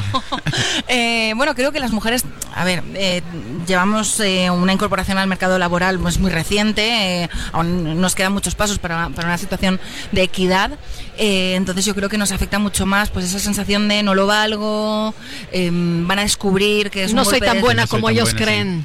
es exactamente, es eh, voy a dar un paso en falso y se van a dar cuenta de que creen que soy mejor de lo que soy, no soy tan inteligente, tan ocurrente, o tan trabajadora, o siempre nos lanzamos piedras, nos, nos, nos damos latigazos a nosotras mismas y yo creo que es una consecuencia de la ultra autoexigencia que nos impone una sociedad que pretende eh, que, mm, que aspiremos a ser perfectas. ¿Qué pasa con el amor en el caso de Elsa Benavides? Ay, la pobre Elsa tiene muchos ejemplos de amor en su vida, pero ninguno sano. Mm. Va a tener que conocer a su vecino, eh, Darío, para darse cuenta de, de lo que es que, la- que- lo que es el amor sano, el amor real y el amor maduro. Y finalmente el amor está a la vuelta de la esquina, ¿no? Lo vas buscando por todos lados y te llega ya al rato. Es que solo aparece cuando no lo buscas, es una cosa muy curiosa, el amor solo aparece cuando no lo buscas, es como jugar al escondite con, con él. Eh, si ya dejas de buscarlo y das la espalda un poco, es cuando, cuando aparece y además aparece con más fuerza.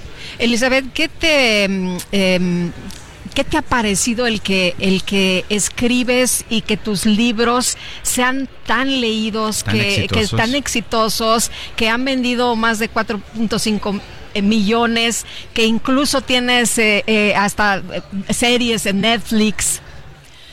Pues es que soy la primera sorprendida. Yo estoy eh, como si le estuviera pasando a otra persona. A veces sí que mm, eh, me digo a mí misma, madre mía, esto... Si fueras hombre no pensarías eso, dirías, me lo Probable- merezco. Probablemente. Lo pero- acostumbrado. sí que es verdad que algunos días, por ejemplo, levantarse eh, por la mañana, pensar, estoy en México, estoy en la Feria Internacional de Guadalajara presentando uno de mis libros y, y te, te corren un poco de, de hormigas por la tripa, ¿no? Y decir, madre mía, esto jamás lo pensé. Se vive con ilusión, a pesar, que hace, a pesar de que hace una década del primer libro, se sigue viviendo con ilusión, pero con cierto escepticismo. Eh, tu primera obra fue En los zapatos de Valeria. ¿Sí? ¿Cuántas, ¿Cuántas novelas has publicado desde entonces? Porque también lo que me sorprende es ah, pues, la forma en que publicas, una tras otra. Sí, pues eh, han sido 24 libros, 3 no ficción y, y 21 novelas. En 10 años. Sí. Oye, y, y te pones a, a escribir, eh, ya tienes las historias y las vas desarrollando, ¿cómo agarras las ideas? ¿Cómo, cómo es tu proceso creativo? Pues las ideas no sé explicar cómo llegan, llegan de alguna manera, a veces de la mano de la idea de un protagonista, eh, a veces eh, llega la, la historia en sí misma y a partir de ahí se desarrollan los protagonistas. Yo necesito mucho tiempo, lo que los escritores llamamos tiempo blando, que es el momento en el que estás preparando la novela, pero no estás escribiendo. Necesito muchísimo tiempo porque a la hora de sentarme a escribir necesito tenerlo todo muy atado. Soy una escritora muy visceral, necesito escribir de- como, desde dentro, muy pasional, pero bueno, en los últimos años se ha profesionalizado un poco el proceso, las fechas de entrega también lo exigen y, y necesito pues mi pizarra con los esquemas, todo escaletado y eso es muchísimo más cómodo para mi trabajo. ¿Cómo te fue en la serie de Netflix? Pues fue muy bien, fue una experiencia al principio extraña, porque claro, dejas tu personaje en manos de otras personas. Sí. que- que- Oye, para los lectores también, ¿no? Porque tú en tu cuando estás leyendo tu libro imagina te imaginas a los protagonistas de otra forma y cuando los ves dices, hombre, este protagonista está mejor de lo que yo me lo había imaginado. No, en ese caso está muy bien, porque superar las expectativas está genial. El problema es que, bueno, es muy complicado eh, llegar a un punto intermedio entre el imaginario común de todos los lectores. Claro. Entonces, bueno, las eh, eh, adaptaciones son complicadas. Y sobre todo en el caso de Valeria, que la primera temporada eh, eh, era una adaptación abierta. En la segunda temporada ya hay una clara intención de volver al original, ahí entro yo a participar como productora ejecutiva y la experiencia ha sido preciosa y muy, muy enriquecedora. Y, y curiosamente Valeria pues también escribe, ¿no? Sí, sí, tengo dos, dos protagonistas escritoras en esta vida y para mí es, es un poco, este último libro es un poco un, un cierre de un ciclo. Empecé con Valeria, que era aspirante a escritora, cierro con Elsa Benavides, que, que lo ha conseguido y está un poco eh, sepultada por las expectativas de su propia profesión y a Pero partir que de mata aquí... a su protagonista, qué crueldad. No, al final no la mata. Bueno, al final voy a reescribir bueno, la historia, pero matar. la quiere matar, sí.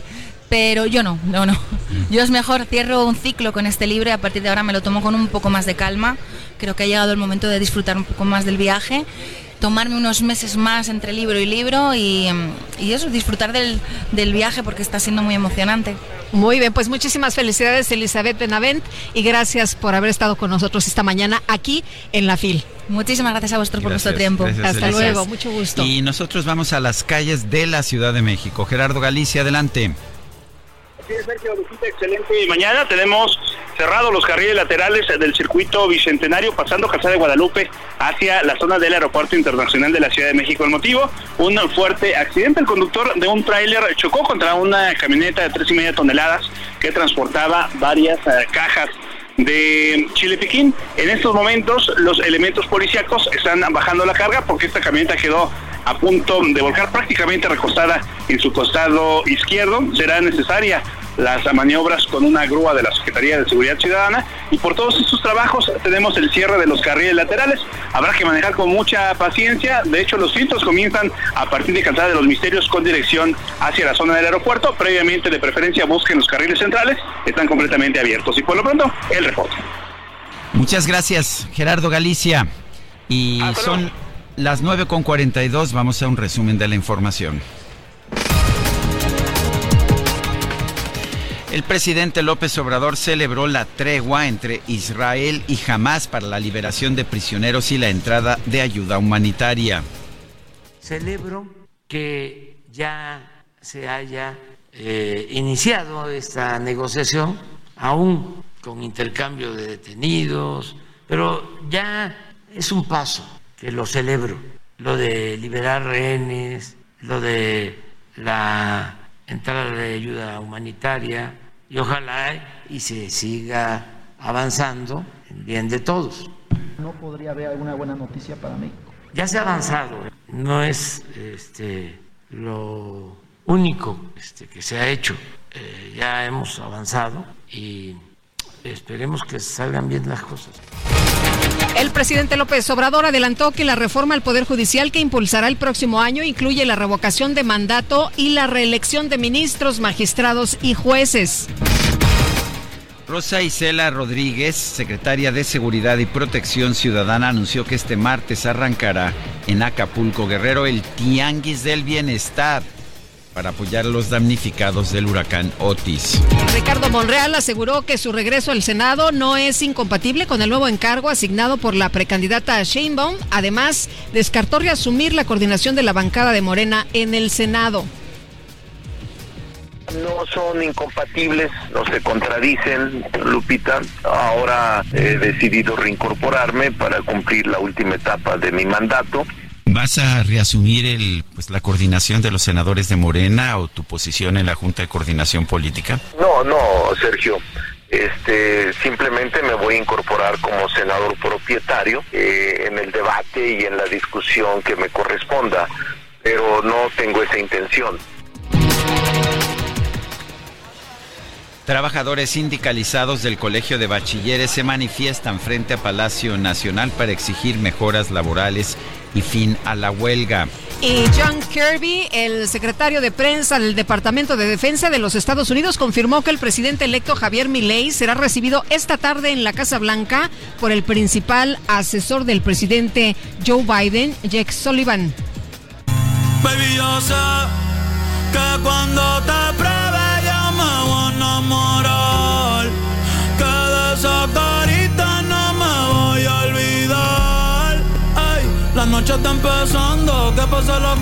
Bueno, pues en la nueva edición de la lista 30 Under 30, 30 bajo 30, la revista Forbes nombró a Bad Bunny como el nuevo rey del pop. Esto generó un sinfín de reacciones negativas en redes sociales porque lo pusieron al nivel de Michael Jackson. Hasta el momento, más allá de ser famoso y exitoso, también Bad Bunny es uno de los cantantes mejor pagados de la industria. Tiene un ingreso estimado de 88 millones de dólares construido por la música, sus trabajos empresariales, patrocinios y por su carrera también como modelo de varias marcas de lujo. me voy a olvidar. Ay, la noche está empezando, Bueno, y ahora sí que para famosos, Toño Malpica, que se Ah, encuentra con nosotros aquí esta mañana y que va a recibir este premio, el barco de vapor, galardonado precisamente con eh, este premio 2023 cuya convocatoria realiza la editorial española SM por su obra Abuelita, deja de flotar por el cuarto, que me pones nervioso, No, mi querido. Yo, también cuando mi Sí. abuela flotaba por ¿También el te pones cuarto. nervioso? Imagínate. Hay que llegar a un acuerdo, como nos dice Toño. ¿Cómo ver. estás? Qué gusto tenerte por acá. Muy buenos días, bienvenido. Muchas gracias, Lupita, Sergio, un placer, qué Oye, gusto. primero, muchas felicidades. Sí. Gracias, gracias, ¿no? Oye, cuéntanos, tú, tú eres uno de los grandes escritores que en la FIL, bueno, pues eh, de, de- de los más eh, em, queridos, de, de los más eh, felicitados, de los más reconocidos. Los Has más escrito literatura, sí, eh, infantil y juvenil, y ahora nos presentas este, pues, eh, eh, es, este nuevo libro, Abuelita deja de flotar por el cuarto que me pones nervioso. Cuéntanos de, de esta obra, Toño. Bueno, pues sí, la verdad es que desde el título pues ya se adivina, ¿verdad? Que es una obra de cotorreo, ¿no? Una obra humorística para niños que pues ya tenía lista, la verdad, y se me ocurrió mandar al premio y pues salí con la graciosada. ¿no? Pero bueno, pues la verdad es que sí es una, una obra eh, que, que tiene pues mu- muchas cosillas, ¿no? Por ejemplo, pues eso del humor, ¿no? Pero también hay como dos, tres temas que deslizo La- ahí. la pérdida, ¿no? Exactamente, creo que eso se, se adivina, ¿no? Pero bueno, pues sí, me, me baso mucho en la comedia, ¿no? Eh, para que los chicos, pues, eh, se puedan adentrar, te digo. Eh, básicamente, pues es que Rulo, el protagonista, regresa de, de haber enterrado a su abuelita, ¿no? Y cuando entra a su cuarto, pues Ah, se da caray. cuenta de que la abuelita nunca se fue, ahí está, ¿no? Nada más que ahora tiene la facultad de flotar por el cuarto, entre otras, entre otras linduras, ¿no? Atraviesa las paredes, etcétera. Entonces, pues ya se imaginarán, ¿no? Tienes, tienes eh, una larga trayectoria, decenas de libros publicados. ah, eh, cuéntame, ¿cómo te convertiste en escritor? Uy, Sergio, pues no, la verdad es que necesitaríamos dos programas para contar, pero básicamente, fíjate, eh, yo en realidad tengo formación de ingeniero en sistemas. Entonces, pues nada, que cuando estaba estudiando la carrera, más o menos a la mitad, eh, yo, yo formaba parte de un grupo de teatro. Y nos dimos cuenta, mi hermano Javier y yo, que él también formaba parte del grupo, que, que nos salía más barato y más conveniente si nos eh, poníamos a escribir las obras en vez de estarlas buscando, ¿no? Obras de Casona, de Carballido, qué sé yo. Y nos pusimos a escribir, nos gustó tanto que, bueno, no pudimos parar. Después de ahí pasamos al cuento, la novela y a la literatura infantil y juvenil, que en realidad es nuestra casa. ¿Cómo descubrieron que, que les gustaba precisamente enfocarse a este sector, a, a- a los niños y a los jóvenes? Pues te va atrapando, ¿no? O sea, al principio yo creo que llegas casi por accidente, ¿no? Porque pues la mayoría sueña, ¿no? Con, con tener un nombre ahí en la literatura sin adjetivos, ¿no? Pero, pero es un mundo lindísimo, ¿no? O sea, ni hablar de los lectores que son los más afectuosos, pero pues también la forma de escribir, de escribir es como mucho más libre, ¿no? Más divertida y además el mundo de la literatura infantil y juvenil pues está, está lleno de, de gente padre, la verdad. Entonces, bueno, pues te digo, te va atrapando y ya llega un momento en que dices, pues sería un tonto si me fuera para otro lado. ¿Te dedicas de tiempo completo a escribir? Básicamente sí. Igual y también pues es- eso es lo que me ha permitido ser tan prolífico, ¿no? Eh, y pues sí, eh, este, pues ¿Cuántas novelas que- tienes?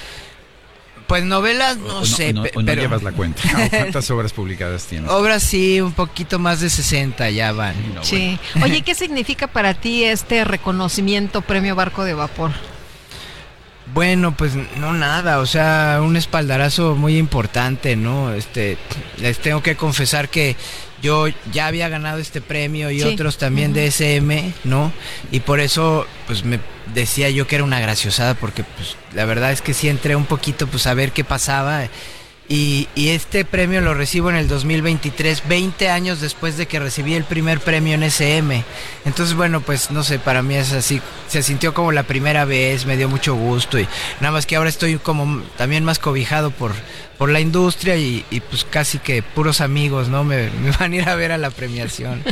Es, es hoy mismo, ¿verdad? ¿La premiación a qué hora? Hoy a las 5 de la tarde, no me acuerdo si en el salón 2 o 3, pero bueno, uno de los que están ahí Sí. en la entradita. Oye, dices que puros amigos, pero los lectores se han convertido también en, en tus amigos, en alguien que, que te quiere, que, que además eh, de quererte te admira y, y te quiere precisamente por, por las obras, ¿no? Porque se sienten cercanos a ti. Pues sí, quiero creer que sí, efectivamente. Yo siempre he creído en la conexión autor-escritor, ¿no? A través de la obra, por supuesto. Y, y sí, pues siempre procuro que, que haya una conexión, una identificación, ¿no? Del, del lector con los personajes, con lo que está pasando. Me gusta escribir mucho de la Ciudad de México, ¿no? Eh, eh, de- también de forma contemporánea, qué sé yo, con lenguaje muy coloquial como el que utilizamos. Entonces, pues bueno, creo que eso sí forma un vínculo, ¿no? Oye, y, Rulo sí convence a la abuelita de, que lo deje en paz, de, que se sosiegue, de que se vaya para otro barrio. de que se vaya a descansar en paz. Pues no vamos a revelarlo para que ahí quede el misterio. Para que quede el misterio. Sí. Hay que comprar el libro. Sí, échenle un ojito. Yo creo que se pueden divertir un rato.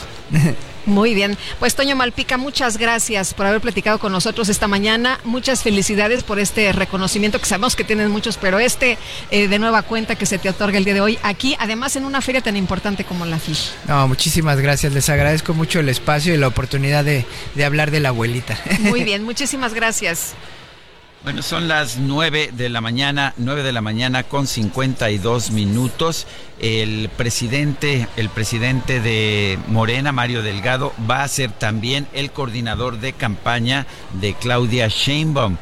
Eh, durante una conferencia de prensa, la precandidata única de Morena, el Partido del Trabajo y el Partido Verde por la presidencia de la República, Claudia Sheinbaum, dio a conocer a los integrantes de su equipo de trabajo durante el proceso de precampaña en torno a las elecciones. Y bueno, pues el coordinador de campaña, nada más ni nada menos que el propio Mario Delgado, presidente de Morena.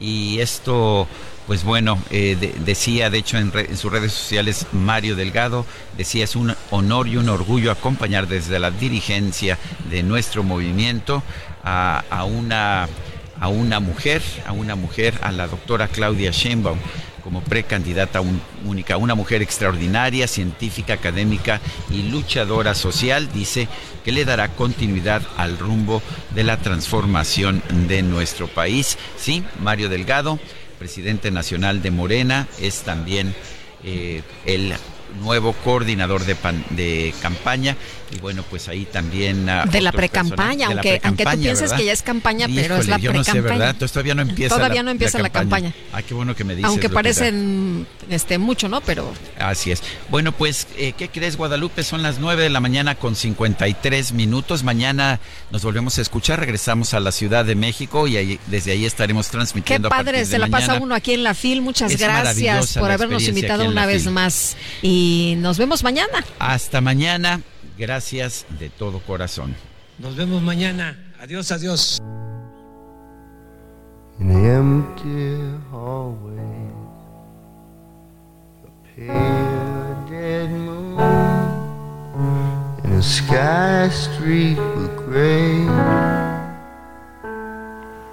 Human kindness is overflowing. And I think it's going to rain